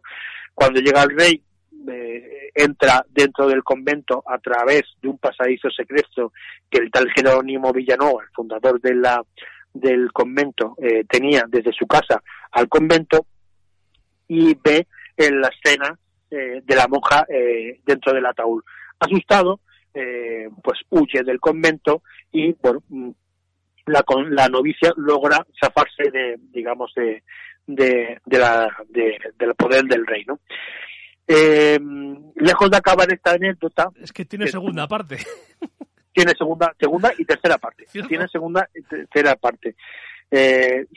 Mm, trasciende en los mentideros de Madrid la historia, se sabe, mm, llega a oídos del rey que la monja no estaba muerta y también llega a oídos de, del confesor del rey, que se llama Antonio de Sotomayor, que además era inquisidor general y que evidentemente contra el rey no podía actuar porque era el rey ni tampoco podía actuar tampoco contra gente que estaba al lado del rey, como el conde duque de Olivares, que debía estar enterado de todos estos temas, ¿no?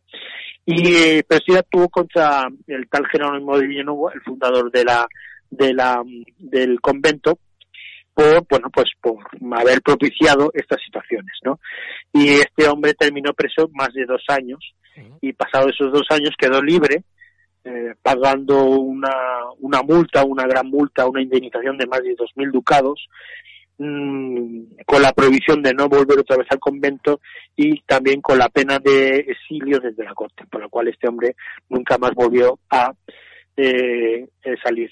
Pero este, digamos, este inquisidor, no, inquisidor nos quedó ahí y siguió indagando en todos estos sucesos. Olivares, muy nervioso con este tema, eh, se presentó ante el inquisidor con dos decretos en la mano y uno era la renuncia del inquisidor y un retiro de oro para que se jubilara en su la ciudad de natal eh, con toda una serie de lujos y con una serie de rentas a perpetuidad o, un segundo decreto en el cual mandaba su destierro, cárcel y todas las penalidades posibles. Evidentemente este hombre decidió la coger la primera y ahí y ahí terminó, digamos, la parte de la parte de, de la investigación de la Inquisición de todo este tema. Eh, la historia no termina aquí, sigue sigue la historia. la historia el rey evidentemente tuvo muchos remordimientos por esta historia, porque el rey era una persona muy religiosa, con, era, católico y, era defensor del catolicismo, por lo cual era, como todas las mm, personas de su época, era una persona profundamente religiosa y creyente. Y como símbolo de penitencia, evidentemente adornó y regaló a este convento un montón de, objetos y entre ellos, por ejemplo, destaca un reloj que para más Inri eh, tocaba los cuartos, tocaba a difuntos, ¿no? Parece que era una especie de, de broma, con una especie de broma para por, por esta historia que de esta historia de amor. Y, y, y la historia termina, esta historia de este convento y esta monja termina con el Papa, en la, en la cabeza del Papa. El Papa Urbano VIII, eh, bueno, pues era un Papa pues que eh, le gustaba mucho eh, que le que todas las cortes o todos los eh, religiosos de, todo digamos eh, el sistema eh, que tenía establecido el Vaticano en todas las cortes le fuese pasando informes y dosieres de todos los sucesos que iban ocurriendo. Entre ellos esta esta historia que estoy contando. Mandó mm, ordenó generar un dossier eh, documentado de toda la investigación que la Inquisición había realizado de este tema eh, y este mm, este asunto que había tenido el rey Felipe IV con esta novicia y mm, un notario de eclesiástico llamado Alonso de Paredes fue el encargado de llevar este dossier desde Madrid a Roma. Cuando Olivares se enteró de esto, eh, en la corte de Madrid, mm, pues, pues imagínate, eh, Todas las cundió, a correr. cundió el pánico. Y Olivares, de manera inmediata, activó toda la red de espionaje español, que en ese momento era el mejor servicio secreto del mundo, era el servicio secreto español, y activaron a todos los diplomáticos y todas las eh, delegaciones eh, diplomáticas y, y de espionaje en toda Italia ya sea Génova, Nápoles, Roma, Milán, todos, el, todos los eh, diplomáticos y todos los espías en Italia estaban al tanto y para intentar eh, eh, localizar y interceptar a Alonso de Paredes que llevaba el dossier camino al Vaticano. Y al final lo consiguen lo consiguen lo consiguen lo consiguen interceptar eh, en Nápoles eh, concretamente y, el dossier vuelve de vuelta a España y cae sin abrirse ni nada cae es, entregado al conde de Duque Olivales eh, que como escena final de toda esta historia que, termina que es muy de película. Es muy de película termina quemando todo el dossier sin abrirlo termina quemándolo en una chimenea con Felipe IV presente. Y así termina, eh, digamos, esta anécdota de los amoríos y de todos los problemas políticos que generó todo este comportamiento de Felipe IV em, en, la, política española. Pues vamos a hacer un pequeño alto en el camino y ahora después continuamos con asuntos quizás eh, menos mundanos que esta parte del reinado de Felipe IV.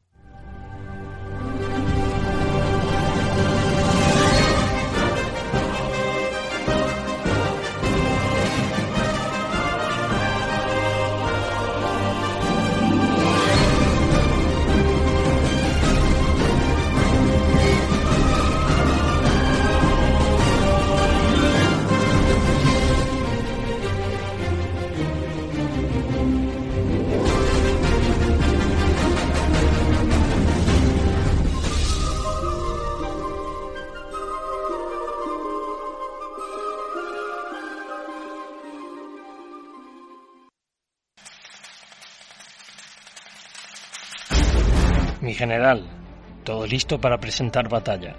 Las unidades están posicionadas y preparadas para pasar a la acción. ¿Qué ordena? Comandante, hoy está en juego mucho más que la victoria. Hoy podemos marcar un antes y un después en la historia. Si ganamos, libros serán escritos sobre esta hazaña y nuestros nombres recordados. Puede que incluso, además de la victoria, ganemos el mayor de los honores. ¿Y cuál es ese, mi general? El ser protagonista de un programa de Ruta por la Historia.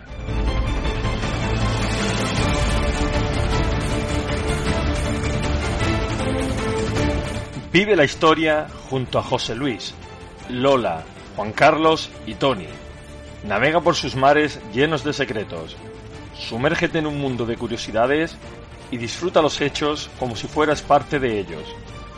La historia como siempre quisiste que te la contaran, de un modo divertido y épico.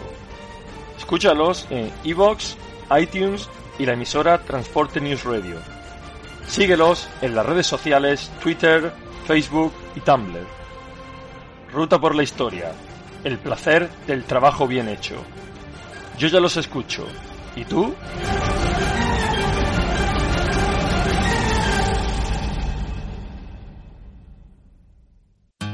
Yo no cargo ni descargo mi camión. ¿Y tú? Campaña contra la carga y descarga de los camiones por los conductores. Únete. Más información en el blog de Transporte News Radio, la radio del transporte.wordpress.com.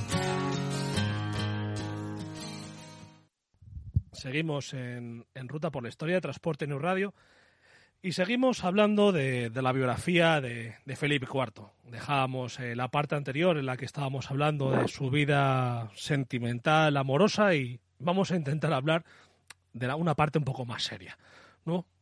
¿No, Pepe? Sí, mucho más serio. Bueno, terminando ya con esta parte amorosa, como consecuencia de esta parte amorosa, es que eh, esto marcó mucho el carácter del rey muchísimo, ¿no? Eh, los remordimientos y todos los sucesos que le iban sucediendo al rey, tanto, bueno, como me he comentado, desastres militares, desastres, eh, eh, pestes, eh, eh, muertes de familiares, muerte de heredero, muerte de... Bueno, pues eso iba minando y el, el concepto de religioso de, ellos es que consideraban que eran castigos de, Dios por, eh, pues, por, conductas de pecado, ¿no? Y um, en mi, a partir de 1643 aparece un personaje eh, también peculiar, intelectualmente potente, intelectualmente muy interesante, que es Sor María de Jesús de Ágreda, que es abadesa del convento de las Madres Concepcionistas de la, del pueblo de la ciudad de Ágreda, que está en Soria. Esta, esta mujer, esta eh, monja, es, eh, está considerada como también uno de los exponentes del misticismo español, junto con Santa Teresa de Jesús y San Juan de la Cruz. Y de hecho, y esto ya sí que es un componente de investigación de, de lo paranormal, dicen que esta mujer tiene la capacidad de la bilocalización. Sí, estuvo en que, México, se dice. Sí, en la parte de Nuevo México y Texas dicen que, que, que parece ser que la, la congregación en la cual esta mujer pertenecía llevaba unos ropajes de unos azules marinos claros y, y que bueno que cuando lo, los primeros españoles empezaron a llegar a esa zona que es en, precisamente en estas fechas eh, de Nuevo México y de Texas los indígenas los indios indígenas de, la zona eh, ya eh, tenían conocimientos de, de, de tanto de español como de religión católica y nadie de los que de los primeros contactos entendían el por qué.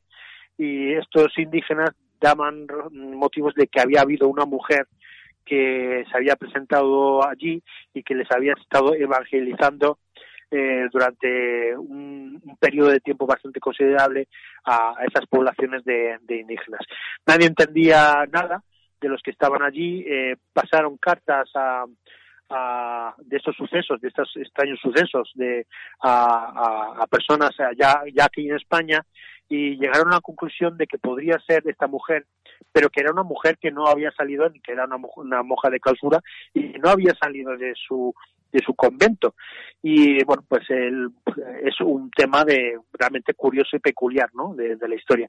Pues esta esta monja eh, a partir de 1643 empieza que es justo que también coincide con el año de la caída de Olivares el rey digamos se, se eh, empieza a reinar por sí mismo y, basa todas sus decisiones fundamentalmente en unas más de 600 cartas de correspondencia que mantuve que mantiene con esta con esta monja y que realmente va a ir guiando las decisiones del, del rey y de la corona evidentemente tanto política en lo militar en lo eh, civil en lo en todos los aspectos de la vida que, que el rey tenía potestad para reinar no y, y bueno y, este personaje va a ser bastante importante pero más adelante hablaremos de ella pero es como consecuencia todo esto es como consecuencia de la vida privada del rey. Sí, es decir, eh, que para purgar su, sus pecados intentaba volcarse aún más en la religión, porque bueno, él era víctima de sus eh, de sus pecados, era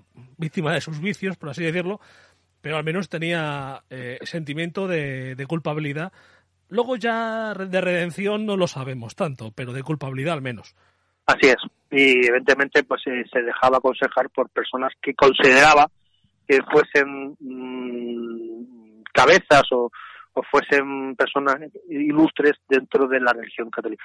Es una persona con capacidad intelectual, tampoco fue una monja iletrada, sino que realmente era una persona que tenía estudios y que por, las cartas y la correspondencia que mantiene con, con, con Felipe IV es una persona que tiene, digamos, conciencia de, de política y de y, y de digamos de, de, las responsabilidades de gobierno. Hombre, era una mujer no, no. que venía de buena familia, sus padres habían sido los fundadores del convento de Ágreda. Exacto. Exacto. Si hubiera sido una persona de, de menor categoría, seguramente el rey no hubiera dado oídos a, a, a semejante persona. Pero la capacidad intelectual y, moral de esta persona hace que el rey caiga en, en, manos de ella y que prácticamente casi todas las decisiones que tome y que vaya a tomar eh, pasen eh, por ella. Y además encima eh, a los historiadores genera un, una, un, una materia documental en estas más de 600 cartas que, que hasta, hasta el momento que muere la monja, que es el mismo año que muere también Felipe IV, que es en 1665, que, que evidentemente dan una visión perfecta y bastante clara de lo que es la monarquía y el reinado de Felipe IV hasta el final de su vida. Bueno, y ahora empezamos, o vamos a empezar, estamos, parece increíble, estamos en el segundo programa y estamos aún en la primera década del reinado de Felipe IV. Sí, sí, sí, o sea, es que, pero claro, es que es un periodo eh, históricamente muy importante tanto en Europa eh, como en la propia España. Para mí este programa es muy difícil porque eh, ocurre tantos sucesos a la par que requieren de explicación que evidentemente porque mm, son trascendentales y ahora vamos a hablar de uno que es muy importante que de hecho eh, eh, llegan hasta el día de hoy. Hoy mm, yo sigo haciendo experimentos en Twitter, como man, hacer preguntas y, y ahora os voy a contar cuál fue la última que hice, que a raíz de todo esto que estamos tratando. Y ahora vamos a hablar de un tema muy, de un tema que, que es, de, es, es de una actualidad en España absoluta que es mm, que, que, prácticamente es la idea de España. ¿Qué es España? ¿No? Que aún, aún en el siglo XXI seguimos sin saber qué es España. Y, y, yo creo que ni lo vamos a saber nunca.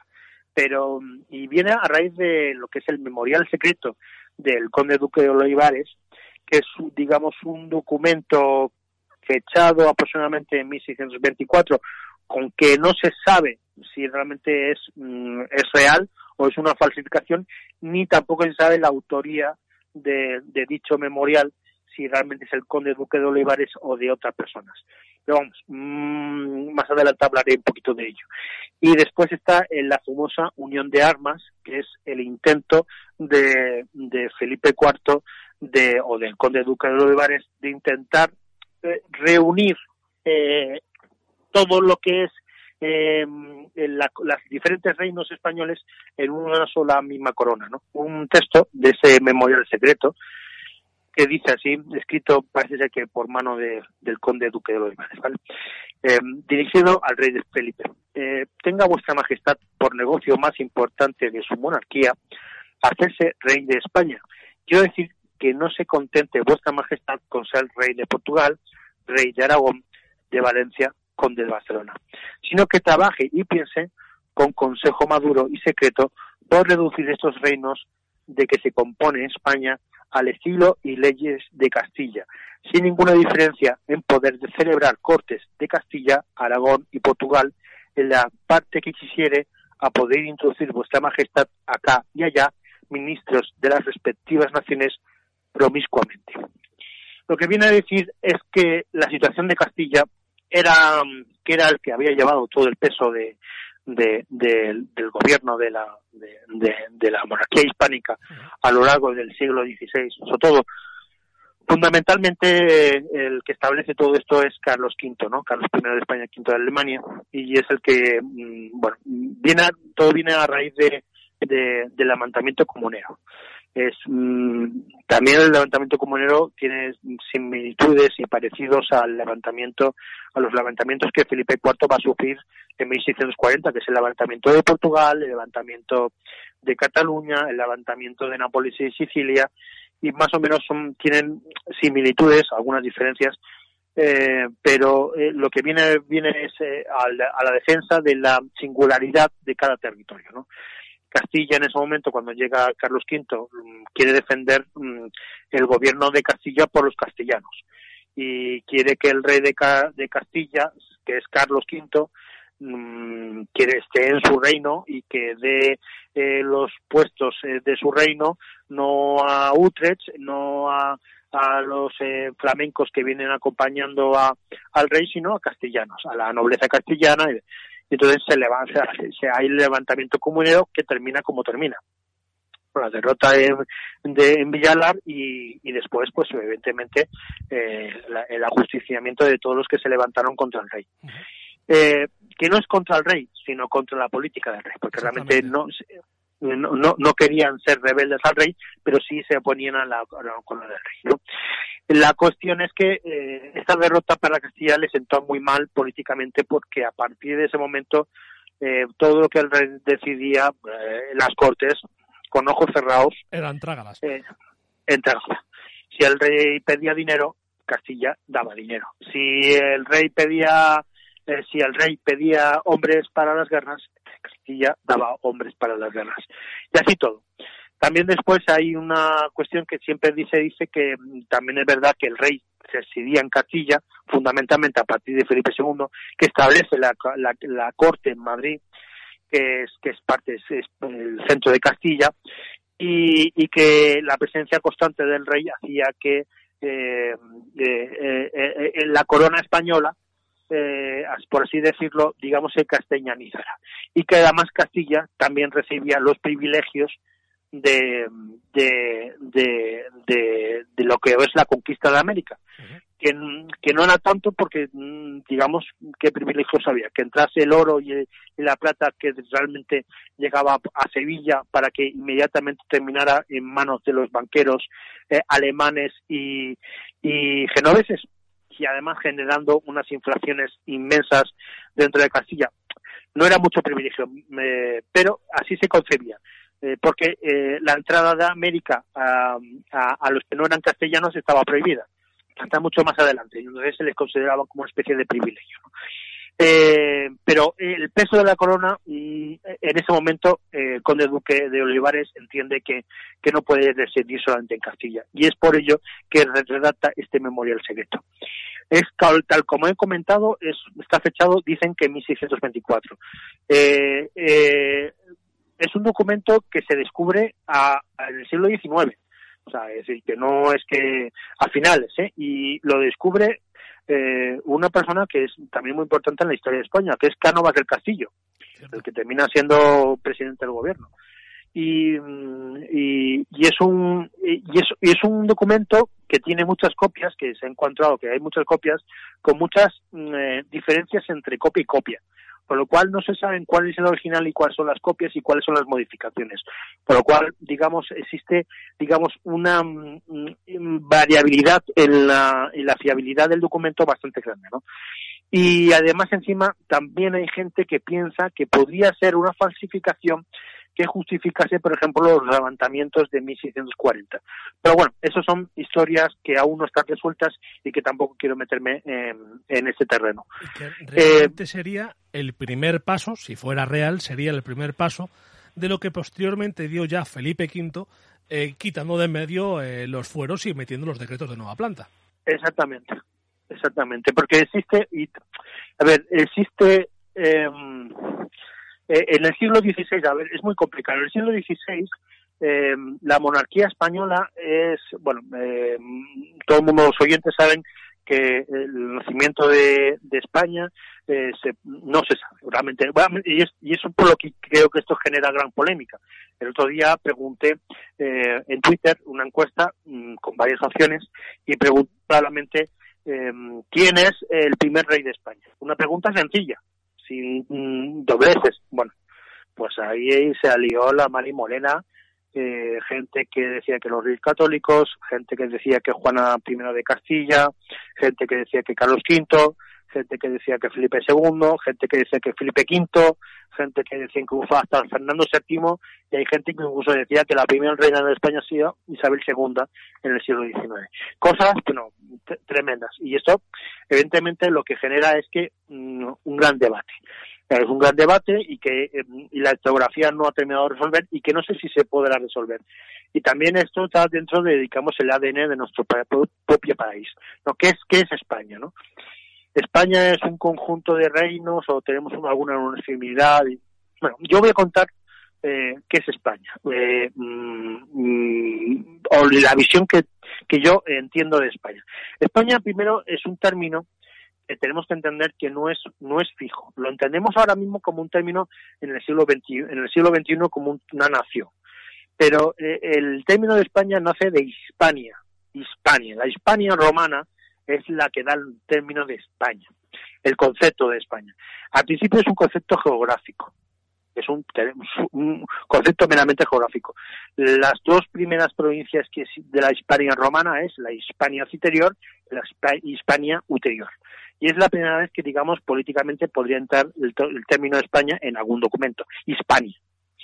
Eh, después aparece Tarraconesis, aparece Bética, aparece Lusitania, etcétera, otra serie de provincias, pero todas son provincias hispanas, porque digamos el término Hispania se refiere a un término geográfico. Eh, el devenir de los tiempos termina entrando los visigodos en España, en Hispania, eh, determina, digamos, eh, eh, empiezan a reinar, los hispanos, hispanos romanos son la, la, población dominante y aparecen los musulmanes e invaden España. Y también está el término de la reconquista. Si realmente eso ya con Andrés lo habéis tratado. Sí, lo hemos tratado y, bueno, aunque reconquista sea un término historiográfico más moderno, el sentimiento de recuperación de tierra y de recuperación religioso, que es lo que daba la ciudadanía, marca claro que es que aunque ellos no utilizaran el término eh, reconquista, se puede hablar de reconquista. Exacto, yo confirmo, yo pienso exactamente en esos mismos términos, es decir, existía, eh, se empieza, se genera en España cuando entra la, la religión musulmana, se generan, digamos, dos bandos. Eh, y no son homogéneos, ni siquiera en la parte musulmana es homogénea, porque más a partir del año 1000 aproximadamente empiezan los reinos de taifas, por lo cual evidentemente cada reino es un reino diferente, con una monarquía diferente, con y se van sumando, se unen, se unen, después llegan los almorávides, los almorávides y demás, ¿no? Pero cual, por lo cual no existe uniformidad. Digamos, la Edad Media es una políticamente es una es, es está muy atomizada y en el reino, en el lado cristiano sí, pero que sí que ah, sí, sí que existe conciencia tanto en un lado como en el otro del lado cristiano del lado musulmán, porque la religión es muy importante, es muy importante. La religión ha sido muy importante a lo largo de la historia de la humanidad muchas veces y la Edad Media sin duda alguna. Y entonces la, la, la conquista fundamentalmente es la reconquista de Hispania, España, porque España es la traducción en castellano, la e-, evolución al castellano del término romano Hispania, eh, la reconquista es la vuelta al cristianismo de España, por lo cual es un término absolutamente legítimo y normal y además es creo que es súper válido, porque antes había un reino visigodo que cuya capital estaba en Toledo, y que era arzobispado y que tenía sede arzobispal del reino cristiano. Y era un reino plenamente cristiano. Además, es un término que fuera de las fronteras españolas está perfectamente, perfectamente aceptado, pero que solamente es aquí donde nos, nos peleamos por, por ese término. Bueno, es parte de la leyenda negra. La leyenda negra, eh, ya sabes que yo soy mm, aladit, quiero ser lo más aladit posible con, de lucha contra la leyenda negra y evidentemente España y el catolicismo es parte de la misma moneda, diferentes caras de la misma moneda. Por lo cual, todo lo que sea luchar o mm, poner en, fuera de contexto el catolicismo y España es parte de la leyenda negra, ¿no? Eh, la Inquisición, es, la Inquisición, por ejemplo, es el paradigma de ambas dos cosas, ¿no? El, catolicismo eh, intransigente y, y, la España y España que es la, la que puso el, la, Inquisición. No, olvidan que la Inquisición es un, un, tribunal eclesiástico que estuvo presente en todos los países de Europa y que en España fue el último en integrarse, de los últimos, en tanto en Castilla como en Aragón y que, y que es un tribunal que nace pues, precisamente en Francia. Eh, por la guerra, por el levantamiento de los de los eh, de los eh, cátaros. Em, bueno, pues esto es, pero es parte de la leyenda negra. Todo esto es parte de, de, de, ese, de, ese, de esa mm, criminalización constante tanto de España como del catolicismo, ¿no? Frente a lo, la otra parte, que es, digamos, las naciones protestantes. Es culmen del desarrollo y es el culmen de, del civismo y que realmente todo lo que es la civilización actual y el, el desarrollo de todo lo que es el fruto de los éxitos de las naciones eh, protestantes, ya sea Inglaterra, ya sea Alemania, ya sea eh, Holanda, etcétera, etcétera. Por cierto, hablabas de cuándo surge el término de España. Deciros simplemente que en el 906 Alfonso III de Asturias se hace, se hace se ordena como Aedefonsus Hispania Rex, de España. Sí, sí. O sea, Una de las cosas... Claro, o sea, quiero decir que eh, ¿cuándo surge el término España? El término España es, o sea, el término. Eh, la idea, es que una cosa es el término y otra es la, idea o noción de, España, que es, es, la complicación del debate. Es, que se, se, enrarece, por ejemplo, se enrarece, por ejemplo, la nación española ¿Cuándo nace la nación? Claro, y al final, ¿cuándo nace la corona española? ¿Quién es el primer rey de España? Y, todo el mundo divaga. Bueno, pues entonces divaga, y entonces divagamos mucho. Y, hay cosas que incluso llega a decir que el primer rey de España es, es, Isabel II. Y digo, pero ¿cómo que Isabel II? No, porque el rey son y nomás eh, empiezan a enseñar monedas, las monedas de apuñadas, pone hispano, es hispaniarum, que es el término en latín de España, rey de las Españas. que mm, creo que no existe a día de hoy ningún término, o, o debe haber muy poquitos términos. Debe ser el 99,9% de todas las palabras en castellano y en español, eh, que el singular y el plural mm, tienen diferentes significados. significan cosas distintas. Por desgracia, eh, eh, en nuestro propio nombre nos pasa eso, sí. España y las Españas es exactamente, significan exactamente lo mismo excepto que la una es España como nación, como territorio, un, y la otra segunda es las tierras españolas, los reinos españoles. Y además es, algo más sencillo. Muchas veces hablaba de las dos Españas, de las Españas, y no se refería a las Españas peninsulares, se refería a la España peninsular y a la España americana. Además, no solamente la España americana, es que las Indias, se llaman las Indias también en plural es que las monedas españolas eran el, rey de España, de las Españas y de las Indias. Era la manera de hablar de, de, tierras, de, tierras, no de tierra, sino de, gran extensión, de, de grandeza. O sea, una manera de decir, mira la amplitud, es que, es que va más allá. Castilla es una, eh, Aragón es una, las Españas son, son grandes, un gran territorio de gran, de gran envergadura. Es decir, las Indias, las Indias no es, no es una India, hay muchas Indias. me refiero a que era una manera, unos, una, manera de hablar, pero el significado era el mismo. ya lo pongas en singular como en plural. Por lo cual, cuando los reyes católicos, que son los primeros que en una moneda se hacen llamar reyes de España, solamente tienen una moneda. Ellos, eh, en todas las monedas eh, de los reyes católicos, se hacían llamar Isabel, rey de Castilla, y eh, Fernando, rey de Aragón eh, en una solamente en una de la más hecha en, el reino de Nápoles se acuña acuñada es aparece como los reyes de España y a partir de Carlos V y Juana y demás que aparecen Carlos y, Juana como reyes de España tanto madre como, como hijo eh, ah, siempre van a aparecer el término reyes de las Españas pero es exactamente el mismo término. Y el, y el título de rey de España, la primera vez que aparece una mención al rey de España eh, en una moneda es en una moneda de Maravedí en castellano que aparece el rey de España que es en la época de Felipe II. Y el rey de España existe. Existe, es muy antiguo y el concepto existe.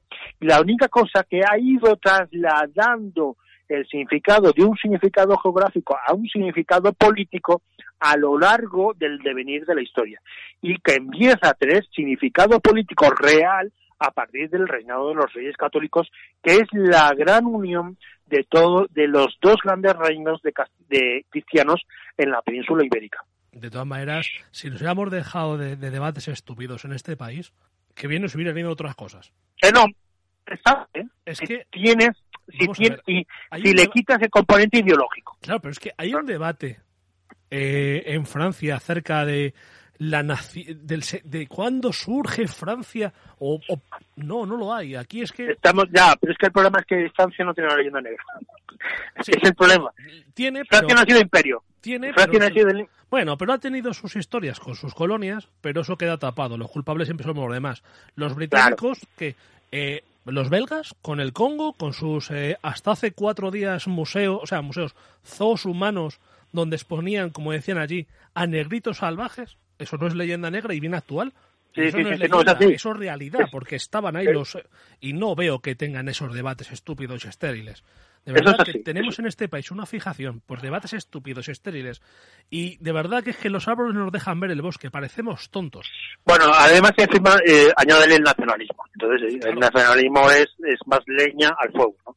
Entonces cuando existe, pero yo discutí o yo no entro ya en, debates en Twitter con, con nadie cuando no, cuando se salen de, cuando empiezan a, hacer argumentaciones peregrinas, ¿vale? Entonces, cuando empiezan, yo por ejemplo empecé a discutir con unas personas que quieren el establecimiento de la región de León como una nueva comunidad autónoma y bueno, pues es que son nacionalismo. Ya, ya no, es, no somos nacionalistas, bueno, es nacionalismo. Sí, Al final es uno tiene, disfrazalo como quieras. Sí, es, este es, tiene mayor o menor nivel, mayor grado o menor grado, pero es, al final termina siendo exactamente lo mismo, ¿no?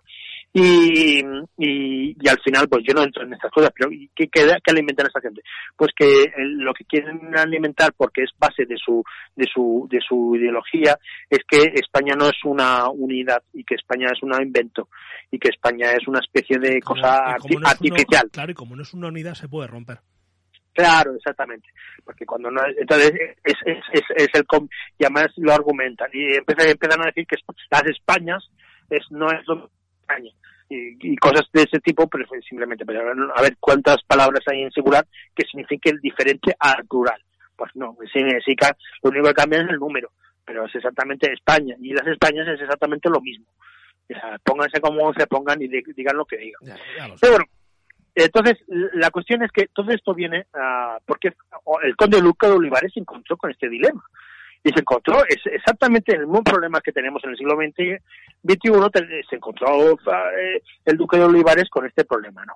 Y se encontró con que evidentemente la, el, el, el, gobierno de un imperio, de una unidad, que era el imperio español, que era la corona española, se encontraba con que, en cada territorio había que hacer una cosa diferente y que en uno de los reinos, eh, Castilla concretamente, es el que estaba llevando el, todo el peso de todo. Y además estaba, para más Inri, la pobre Castilla estaba absolutamente esquilmada. No tenía dinero, no tenía hombres, no tenía nada, y no podían hacer frente a todo lo que se le venía encima a España, y el conde de Luque Lobiel no sabía, con todo, con simplemente con las fuerzas de, de, Castilla. Por lo cual escribe, eh, redacta eh, teóricamente este documento en 1624, que es la el memorial secreto. Otro tema importante, muy importante, que vamos a ver ahora mismo, es el tema de los fueros. ¿Cómo se regían en esta época España? Pues estaba España ya la Unión Ibérica, eh, España también, de hecho, dentro del concepto de España incluye Portugal, Ahora ya entendemos que Portugal es una cosa diferente a España. Pero aquí, en aquel momento, cuando se decía España, incluía Portugal. Portugal era un reino de España. No, no, no un reino, incluso cuando era independiente, cuando tenía una corona independiente a Felipe II. Y a partir de 1580 es parte de la corona española. Pero España, digamos, la real, la reunificación de España se concreta a partir de 1580 cuando ya suma las coronas portuguesas Felipe II. Pero mm, España en aquel momento, en, 1624, digamos, es la suma de muchas coronas. hay tres, fundamentalmente. Primero está la corona de Castilla, que tiene varios reinos, que está el reino de León, el reino de Castilla, el reino de Granada, el reino de Navarra, el reino, etcétera, etcétera, etcétera. Después está el reino de Aragón, en la corona de Aragón, que está el reino de Aragón, el reino de Valencia y el condado de Barcelona, con los condados de, de, Cataluña, y después, por tercer lado, el tercero, el más nuevo, era la corona de portuguesa, que además conllevaba todas las posesiones de ultramar portuguesas que estaban en Brasil, en las Indias Orientales, etcétera, etcétera, ¿no? Y, en la, en, y algunas plazas fuertes en, en, lo que es hoy la India. Eh, esto era la organización y cada uno tenía sus, digamos, sus cortes y sus fueros. Y el concepto del fuero, el fuero, eh, el fuero es, digamos, el cuerpo legislativo de un reino, fundamentalmente. Castilla tenía fueros, sí, Castilla tenía fueros también. ¿Por qué son tan importantes los fueros de Aragón, los fueros de Cataluña, los fueros de, de Valencia y los de Castilla no?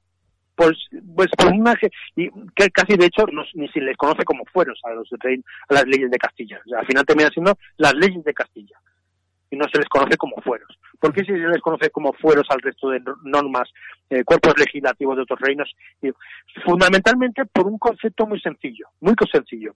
Es el rey está ausente políticamente en estas sociedades el, la presencia del rey era vital. El rey era, eh, digamos, la cabeza de todo. Era quien gobernaba y eh, a ese poder se le podía a veces eh, eh, era digamos el rey la supremacía del poder contra la nobleza no sobre todo de hecho estaba la, la corte estaba donde iba el rey Exactamente. La, la, fe, fe, Francisco I de Francia, por ejemplo, era famoso porque eh, la corte fue totalmente itinerante. Nunca estuvo parado en ningún sitio más de, de un año. Entonces, eh, bueno, pues allí donde estaba el rey estaba la corte. Entonces, era muy importante, eh, el rey era el papel, digamos, el que, mm, eh, digamos, a todo el mundo, eh, con la mentalidad que aún seguía habiendo de, del vasallaje, que era mm, el feudalismo, restos del feudalismo de la Edad Media, digamos que todos los, teóricamente todos los aristócratas eh, españoles,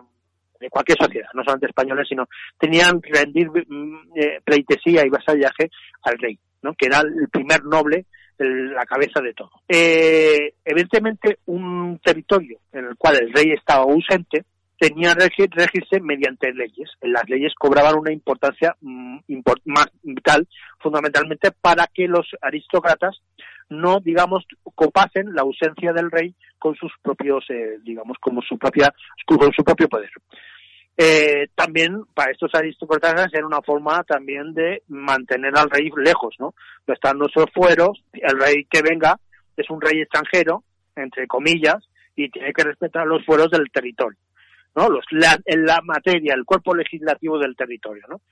Entonces, los fueros cobran importancia porque eh, la ausencia del rey hace que estas aristocracias, esta, este, este, este grupo fuerte de, de nobleza local, eh, evidentemente se haga fuerte en los territorios. Y eso es lo que ocurrió en todos los lugares.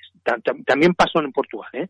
Y, en Portugal pasó muy rápido, porque pasa realmente la, la estancia de Portugal en, el, en, en, la corona española es muy corta, desde 1580 hasta que se declaran independientes en 1640. Por lo cual, eh, el proceso es muy rápido. La, la, la aristocracia se hace fuerte en ausencia del rey. También a veces suele ser apoyado por, la, eh, por el clero que son los, los dos estamentos superiores en la, en la sociedad estamentaria que rige en este momento el mundo.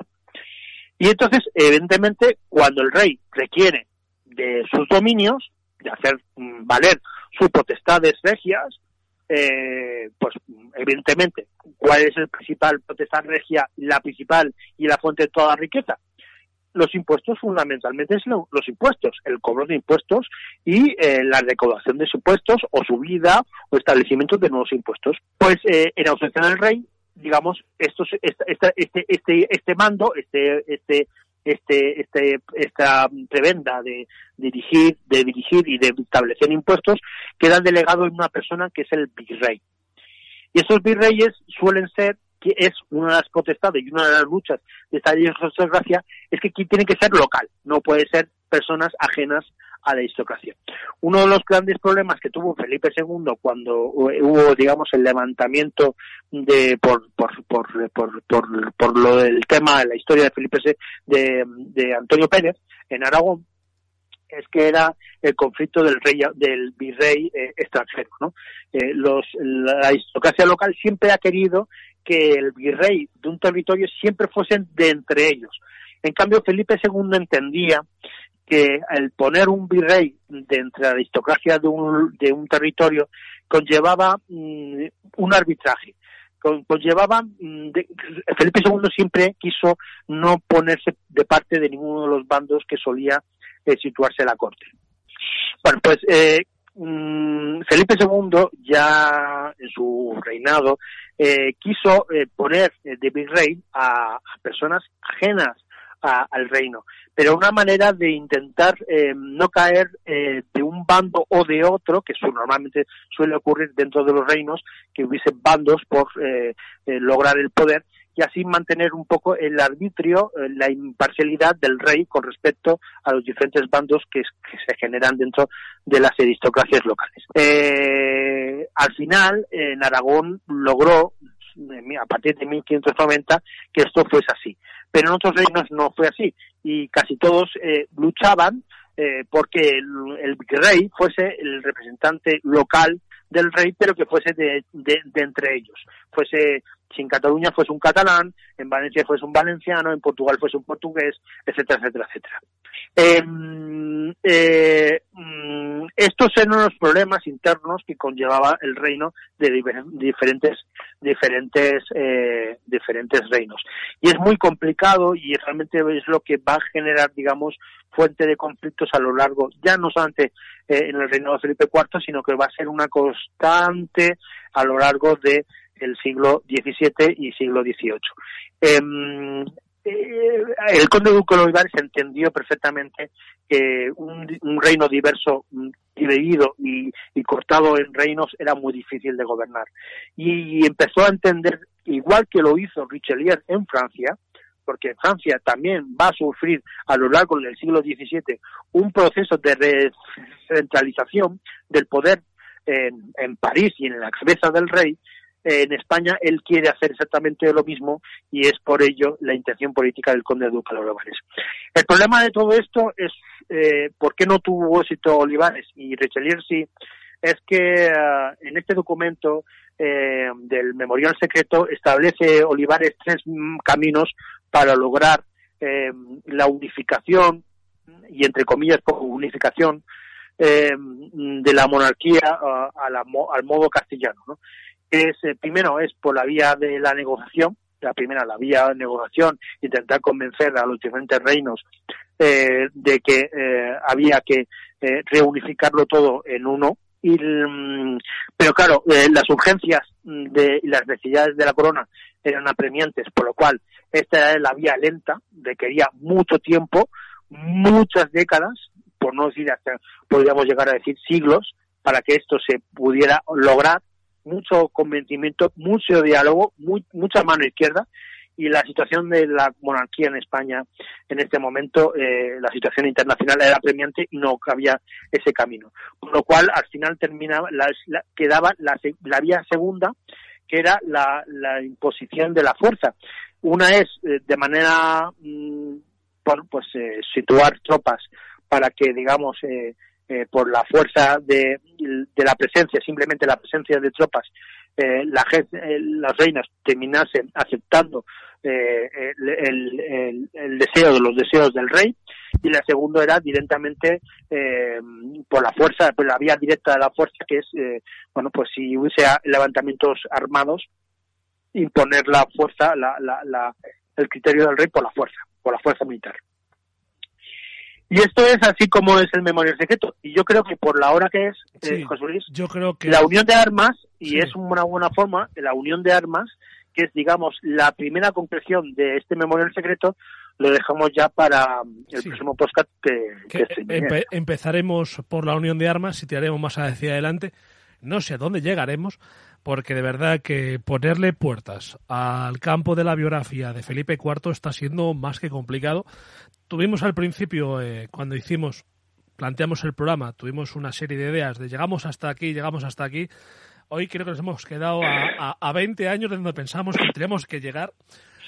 Yo, yo, yo, el guion de este programa me había planteado pues que llegara aproximadamente a, 1650 y mira, estamos en, 1600, en 1624. yo dije que no llegábamos al 40. No está mal, ¿eh? No está mal. Nos hemos quedado, vamos, pero esto es una bueno yo sabía que esto es una densidad tremenda es decir la idea de España y la idea de fuero bueno y es más esto esto no vamos a terminar es decir ahora lo siguiente va a ser la unión de armas que es precisamente eh, una concreción más de todo lo que estamos hablando por lo cual en el próximo podcast eh, retomaremos este, este este tema seguiremos hablando de ello pero vamos es que si nos fuésemos eh, de una sola vez hablar de todo esto de una sola vez no, o nos dejábamos todos o nos tiramos una semana entera hablando. Hacemos podcast de mínimo ocho horas. Entonces yo creo que es mejor dejarlo aquí. Eh, ya continuaremos grabando, ya digo, ya nos ha dicho Pepe, nos espera la unión de armas, nos esperan eh, bancarrotas, nos espera la corte, hablar las cortes de 1126, hablar de arte. Hablar de arte, hablar de la batalla de Notlinger, la guerra de los 30 años, nos quedan muchas cosas por delante, la guerra de Flandes, nos queda tanto, tanto, tanto por hablar, y luego las crisis internas españolas, una guerra con Francia también, es que nos queda mucho, mucho por hablar. Entonces yo creo que es mejor eh, dejarlo aquí, cogerlo con fuerza y, ver dónde llegamos el próximo día, a ver si llegamos a 1635, si somos capaces. vamos a intentar, vamos a intentar haremos en, pero claro es que yo, es, yo quiero que la gente lo entienda eh, por cierto eh, dejo recuerdo a todos los oyentes que si quieren ponerse en contacto conmigo en mi cuenta de, de Twitter estoy súper fácil de localizar imagen por la historia. Y después eh, tanto en Facebook como en Instagram son redes sociales que utilizo menos pero que también eh, eh, me pueden localizar por ahí. Y que estoy abierto a al diálogo y a hablar sobre estos temas cuando quieran, como quieran. Los debates inteligentes siempre respetuosos. Eh, podemos, eh, los debates desde las posiciones contrarias son los que realmente a mí me motivan muchísimo, pero tienen que tener unas condiciones de diálogo y de debate pues eh, adecuadas, eh, en lo educado, en lo no en, y además lo que es lo que pasa que Twitter termine siendo un, a veces un estecolero en el cual pues la gente utiliza la palabra no para dialogar sino para insultarse. Esto es lo que no puede ser. Eh, hay que llegar al encuentro hay que se puede diferir. Evidentemente no somos eh, todos de pensamiento único es, es, por, es por eso que somos una democracia pero que tenemos que dialogar desde el respeto y la educación, ¿no? desde, desde posiciones eh, enfrentadas y, el civilismo, porque eso es, eso, es inaceptable.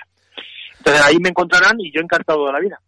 Exactamente, pues yo igual de encantado estoy yo con haber contado contigo, con haberte secuestrado estas dos horas de tu familia y que nos hayas expuesto eh, con tanto amor y tanto cariño eh, esta época de, Felipe IV. Y bueno, a ver si sacamos un rato para poder avanzar, a ver si somos capaces de hacer 20 años del tirón de este rey, o nos quedamos con otros cinco y no va a durar Felipe IV más que...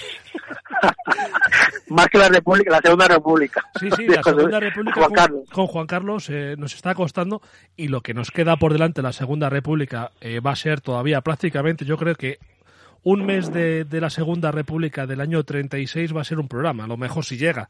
Así que va a ser también muy, denso, muy denso. Pero es así, es precisamente en los periodos en los cuales son tan complicados, ocurren tantas cosas, que son los periodos que, que tiene que estudiarse mm, poco a poco e intentando esquematizar mucho para que las para mm, eh, mm, discernir la paja del grano. Y, claro, eh, eh, este periodo de Felipe IV es tan denso, ocurren tantas cosas a la par que son tan importantes y que dan, dan la, tienen, lo que yo creo es dar la visión correcta de, este reinado y no caer en el, en, negra, en la, la leyenda negra ni en, ni en, ni en, cosas totalmente topicazas como el rey pasmado, el rey abúlico, el rey que no que, que no, no tenía ningún interés, el, el malísimo conde de Olivares, etcétera, etcétera, etcétera. Es mucho más complejo, la realidad es mucho más compleja, la historia es una ciencia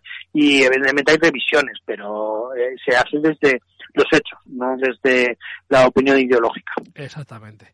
Pues una vez más, Pepe, muchísimas, muchísimas gracias. Un placer. Y te, pues eso, te, vete preparando para ver cuándo seguimos con Felipe IV. A tu disposición, cuando usted mande. Un abrazo enorme. Un abrazo muy fuerte. Hasta luego. Bien. Al resto, bueno, deciros que, pues lógicamente, que muchas gracias por estar al otro lado. Muchas gracias otra vez a todos los que nos hacen la vida más cómoda y a los que trabajan por todos nosotros. Una vez más, mucho ánimo, que parece que ya queda menos, pero que quede menos, no bajéis la guardia. Que este enemigo, aparte de que no lo vemos, porque no se ve, es muy peligroso y nos da por vencido, pero podremos acabar con él. De todas maneras, como digo, seguid las, las recomendaciones que os den, y aunque estemos en nivel 1, nivel 2 o 3, seguid extremando las precauciones, no seáis tontos, que como siempre os digo, no fiéis muchos de los que, de los que están en el poder, porque será mejor para vosotros. Y bien, como siempre os digo, sed buenos y hasta el próximo programa.